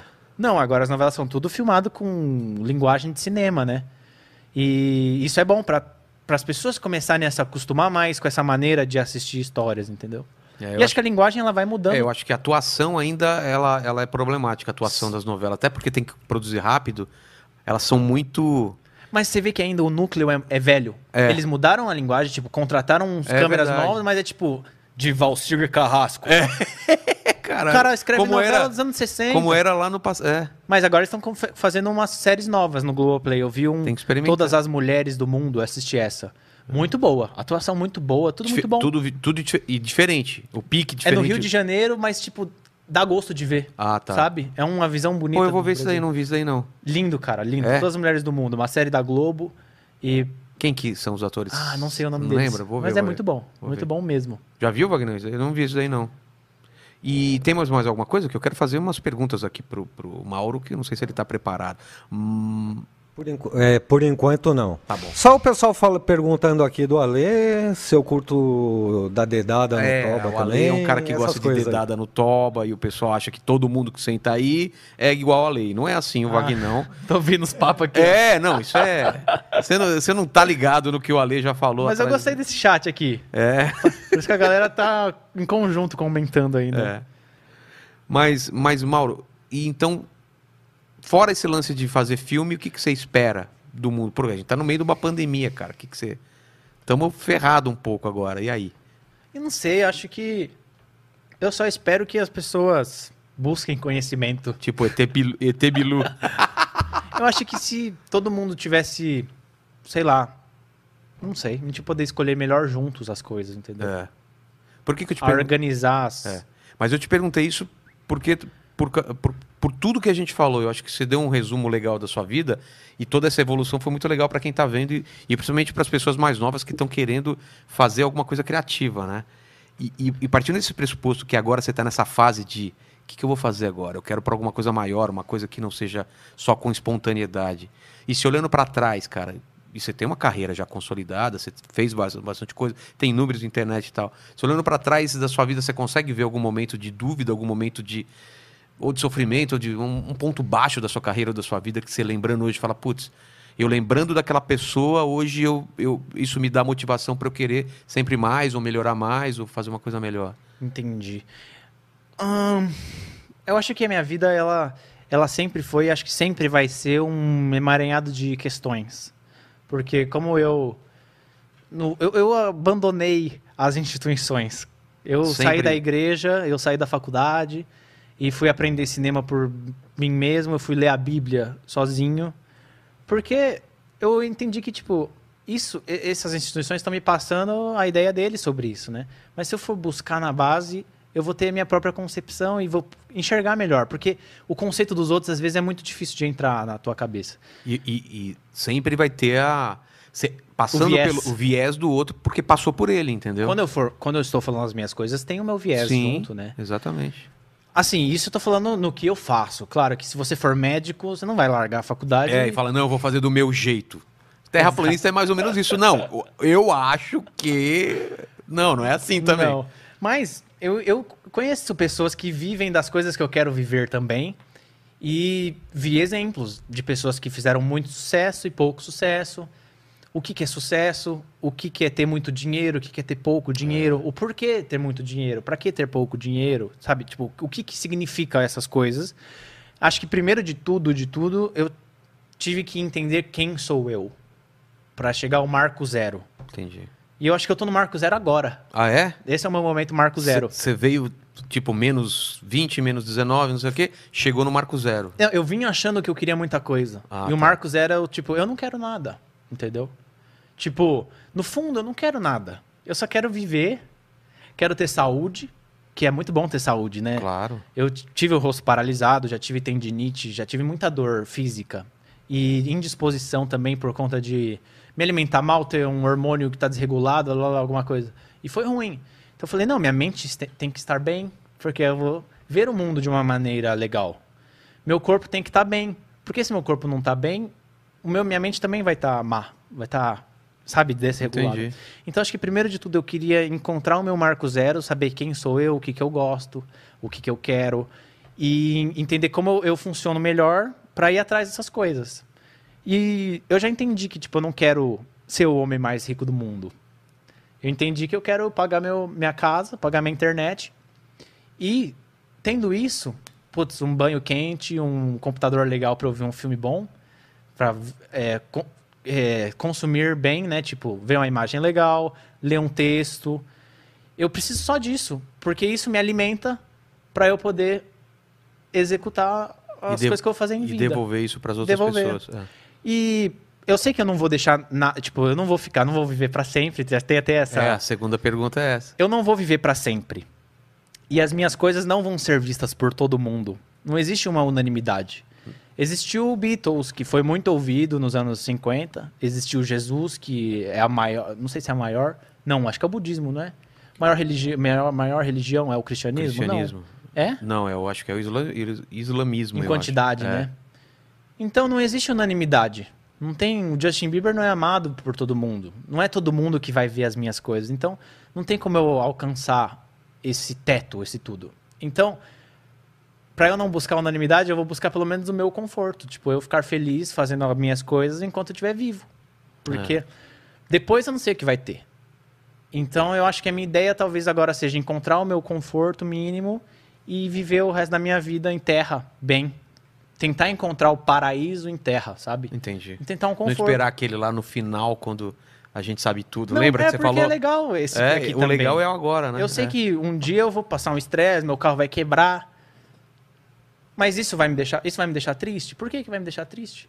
É. Por que, que algum acontecimento me deixa triste, né? Porque eu tava com vontade de chegar nesse compromisso, aí meu carro quebrou, aí eu fiquei puto da vida e fiquei triste, minha vida não vale nada. Aí eu tô tentando aprender a digerir as informações da minha cabeça primeiro, para ficar mais tranquilo com a vida. E acho que aos poucos eu percebi que quanto mais tranquilo eu fico, mais eu consigo fazer, entendeu? Entendi. mais eu consigo ficar mais tranquilo e solto, Paz. livre, paz. Quando você sabe o que você quer e tá tranquilo assim. E aí a segunda pergunta é, você já sabe, é isso que a gente falou sobre morte, sobre deixar de existir. E o que, que você vai deixar para a pessoa que veio aqui daqui 200, 300 anos, entendeu? Então, a- a ú- a ú- as últimas palavras, que nem você quando vai no- no- num monumento, numa maravilha da, da, da humanidade, aquilo é um é um, um- alguma coisa que alguém estava querendo dizer alguma coisa, né? Uma pirâmide.